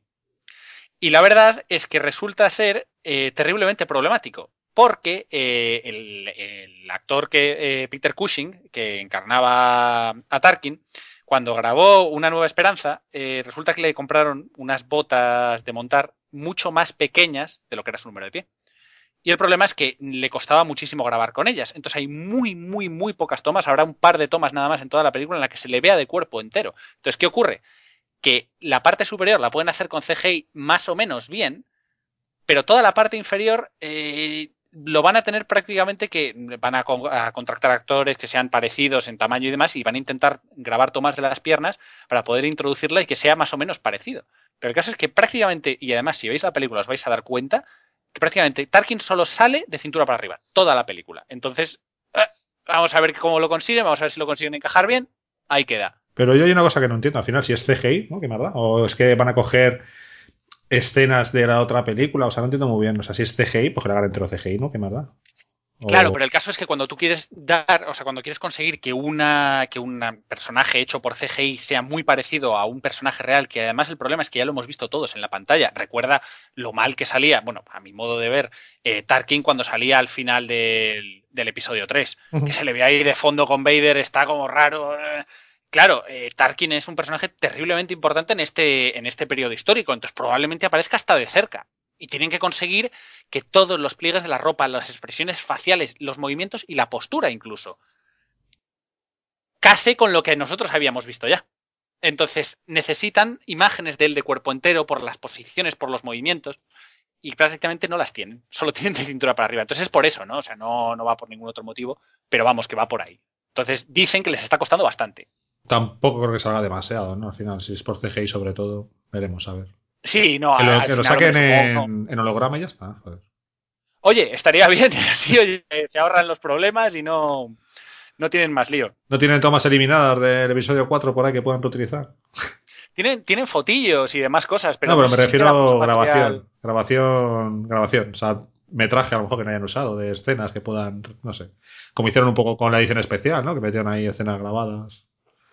La verdad es que no lo sé. O sea, lo que leí en la, en la noticia, ¿no? Decían que, que el, el- problema más grande que había tenido el grupo de efectos especiales era trabajar horas y horas de mm, ver las antiguas películas de horror que hacía Cushing, porque él hizo varias películas de terror, para conseguir recrear sus piernas y que sus movimientos fueran realistas. O sea, tócate las narices. Yo no sé si les queda mucho o no de la parte del episodio 4, fuera, o sea, claro, fuera de, de lo que sería la película, ¿no? De momentos de la grabación y demás. Pero el caso es que están intentando sacarlo de donde pueden. O sea, que imagínate. Muy bien. Bueno, siguiente tema.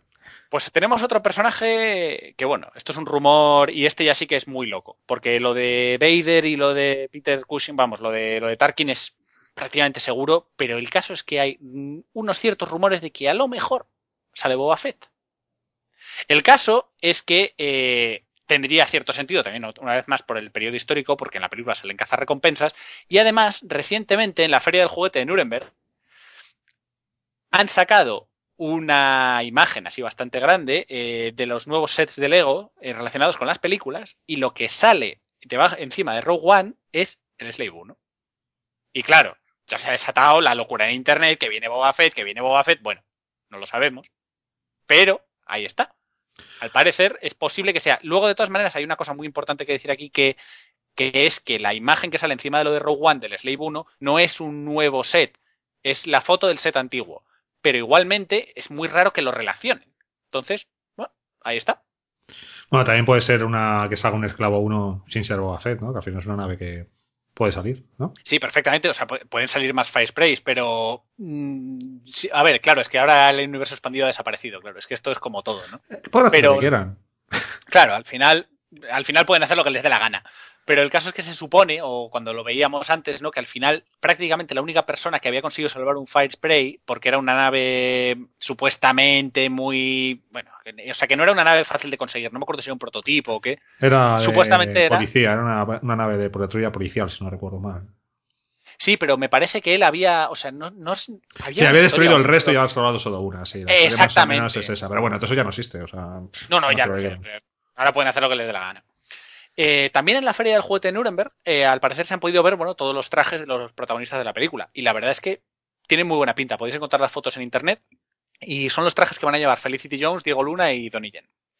También en la feria del juguete de Nuremberg, eh, bueno, han aparecido, y eso yo creo que le va a gustar mucho a Ricardo, tres cascos. Bueno, no, no sé, no, espérate, no creo que no fue en la feria del juguete de Nuremberg. Simplemente fue una foto que alguien hizo del, propio set de Rogue One. Bueno, el caso es que salían tres cascos de soldados de asalto.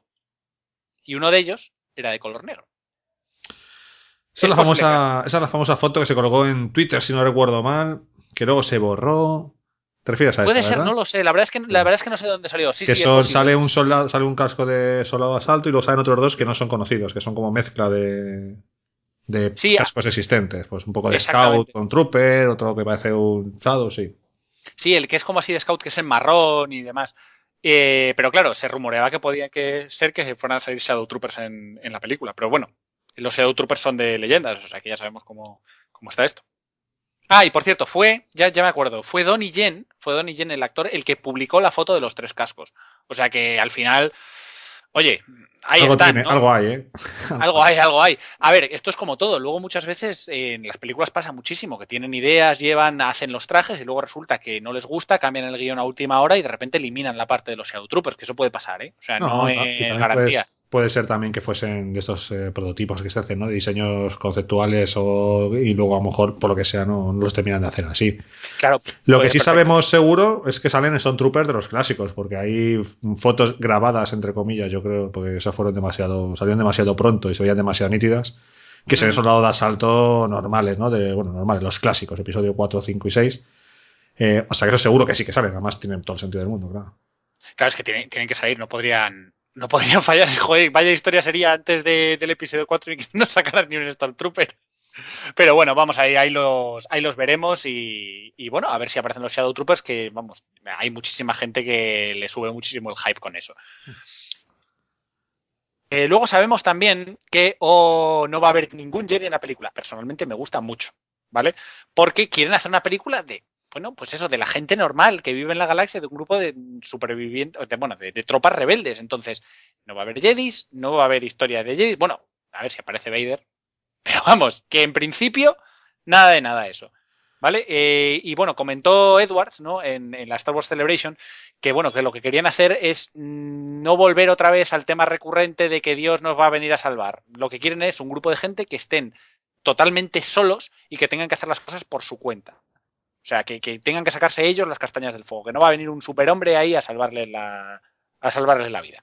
Suena bien eso. Entonces, sí, a mí me gusta, a mí me gusta. O sea, está, está Tiene bien. pinta de que eso va a ser, a lo mejor luego nos confundimos, pero tiene pinta de que va a ser una película de guerra casi, ¿no? O sea, soldados infiltrados ahí entrando en una base, intentando recuperar algo, los cañones de Navarone y cosas así, ¿o qué? Totalmente, totalmente. Y eh, también te digo una cosa, yo era súper fan de todas las películas bélicas de la Segunda Guerra Mundial de, de, de chaval. O sea, la, Gran Evasión, los cañones de Navarone, luego estaba por ahí Tobruk, o sea, tal cual. Y además tendría mucho sentido, porque en el fondo, eh, George Lucas, cuando crea el episodio 4, él cuando hace toda la conceptualización del universo, él quería, lo que más le, le, podía gustar y pirriar eran las batallas aéreas de las grandes películas de la Segunda Guerra Mundial, como por ejemplo Tora Tora Tora o, Midway, y entonces eh, quería, quería eso, ¿no? O sea, le gustaban y le gustaba la estética de, lo, de los aviones y la estética de, de, en general bélica de la Segunda Guerra Mundial. Entonces, me parece que vamos a ver algo muy similar a eso. O sea, no como un homenaje, ¿no? Pero en el fondo, bueno, siguiendo esa línea. Al final Star Wars en muchos aspectos se parece bastante. Entonces, bueno, ahí tienes. Ahí tienes la historia, ¿no? Vamos a ver qué, vamos a ver qué pasa. Y bueno, poco más hay que decir. Eh, al parecer, bueno, el, el, la persona que crea los, las criaturas que van a salir en la película, que es Neil Scanlan, ha dicho que quiere que los aliens que salen sean más realistas aún que los del episodio 7, ¿no? Entonces que está trabajando prácticamente todo, igual que hicieron en gran parte del episodio 7, eh, con marionetas y con personas disfrazadas, ¿no? Que bueno, a mí eso me gusta mucho, se nota mucho cuando la, hay CGI detrás, ¿no? Y bueno, pues al parecer va a intentar, ¿no? En su gran mayoría que todo sea tocable y que lo podamos ahí ver bien, ¿no? Y bueno, le van a meter un poquito de CGI y demás, pero en principio quiere que las criaturas y demás cosas que salgan estén hechas bien, o sea, físicamente hechas. Y lo último, último, es que se rumoreaba que el nombre de Felicity Jones podía ser Lyra Elso, y eso conllevaba otra serie de cosas, pero ya está confirmado que no es ella. O sea que olvidaros de eso. Si veis por algún sitio, no, Felicity Jones va a ser Lyra Elso, olvídate, no. No es, y ya está. Muy bien. Tiene pinta de que esta película va a ser mucho más pequeñita, ¿no? En el sentido de menos personajes, igual un universo un poco más pequeño, ¿no? En ese sentido, quizás más parecido al episodio 4, ¿no? En cuanto que es mucho más reducido todo, ¿no? A lo que hemos visto a lo mejor en las precuelas o en el episodio 7 con grandes paisajes y cosas ahí enormes, ¿no? Tiene pinta de que igual es un poquito más, ¿no? Tiene sensación. Sí, estoy totalmente de acuerdo, estoy totalmente de acuerdo. Además, de hecho, se decía, lo que pasa es que yo espero que no, espero que algún combate de naves haya, pero también se rumoreó que, que no iba a haber prácticamente ningún combate espacial. O sea, que la historia iba a ser del comando de tierra y del comando de tierra. Entonces, a lo mejor salía alguna escena en la que estuvieran saltando a algún sitio o tal, o infiltrándose en alguna nave, pero que en general va a ser totalmente ausente eso también. Hombre, Entonces- a, la- a las X se han visto. Quiero decir, los alas X de Rogue One se hace, no hace mucho salió una imagen que igual que era una ala X, el típico del episodio 456, o sea, una Encon con los motores eh, separados, no como los del episodio 7, pero pintado como con, cosas negras, ¿no? Como un- no sé si alguien si lo habéis visto tú, esas, esas fotos. Sí, pero puede ser también un tema de, de decoración del rodaje. No tiene por qué confirmar que. A ver, a mí me gusta, más me gusta de estar las batallas espaciales, o sea que ojalá salgan. Pero decían que bueno, que iba a ser un tema muy menor en la película. Bueno, pero hacer una nave a escala, yo que si veo una nave a escala hecha, mm, verdad. si no, para ponerla de fondo haces un CGI que no se nota nada. Bueno, Sí, bueno, también bueno. es verdad. Veremos, veremos, habrá que ganas. Bueno, Sí, sí, no, por supuesto. ¿alguna cosita más que quieras comentar sobre Rogue One? ¿Algún No, en general eso es todo. La verdad es que no recuerdo así nada más que me haya que me haya que he encontrado por ahí. Así que en principio eso es lo que hay. Bueno, pues yo no sé si haremos- hablaremos mucho más de Rogue One. Quizás la siguiente vez será cuando salga el primer tráiler, que esperamos hacer un análisis interesante cuando lo tengamos. Contaré contigo para eso, Nico, seguro. Genial. Y nada, te escucho en los siguientes episodios también, seguro. Estupendo. Muchísimas gracias. Muy bien, venga, pues hasta aquí Rogue One. Hasta luego. Un abrazo a todos.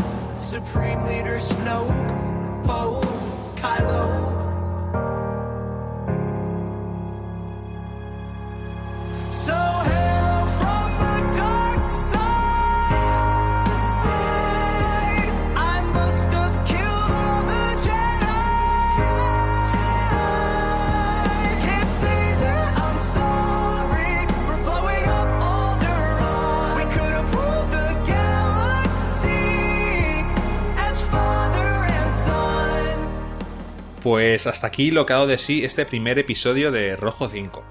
Antes de despedirnos, me gustaría contaros algunas cosas más sobre este proyecto. Lo primero es deciros que podéis encontrar todos nuestros programas en nuestro blog www.rojo5.es.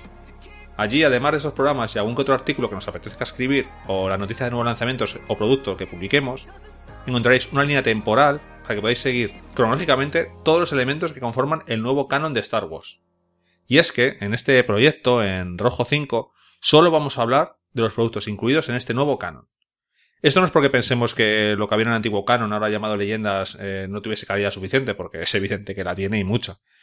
Simplemente pensamos que es tan amplio que la perspectiva de abordar todo lo que ahí se encuentra sería una tarea sin fin para un proyecto como este. Así pues, salvo algún especial que nos apetezca hacer, todo de lo que hablaremos en este podcast será del nuevo canon, llamado ahora coloquialmente Canon Disney. La periodicidad de este podcast será de un episodio al mes aproximadamente. Puede ser algo más, puede ser algo menos, siempre dependiendo de distintos factores. Pues este es un proyecto que hacemos por pura afición y amor a Star Wars, sin ningún lucro y que por tanto hacemos en nuestro limitado tiempo libre. Por supuesto, todos los audios estarán también en iBox e iTunes, y si queréis decirnos cualquier cosa, siempre podéis comentar el episodio en su entrada en el blog o en nuestro correo electrónico rojo5podcast.gmail.com. Aunque no podemos garantizarlo, pues el futuro en constante movimiento está, los temas principales que tenemos previstos para nuestro próximo episodio son la primera parte del cómic de Star Wars, el libro de Chu Wedding Consecuencias o Aftermath y el primer tomo del cómic de Canon. Intentaremos al finalizar cada episodio deciros qué temas tenemos pensado tratar en el siguiente para que si podéis, bueno, pues podáis leer y así pues disfrutarlo junto cuando publicamos el episodio. Esperemos que os haya gustado este primer programa y que nos volvamos a escuchar en el próximo episodio. Hasta entonces, sed buenos y que la fuerza os acompañe.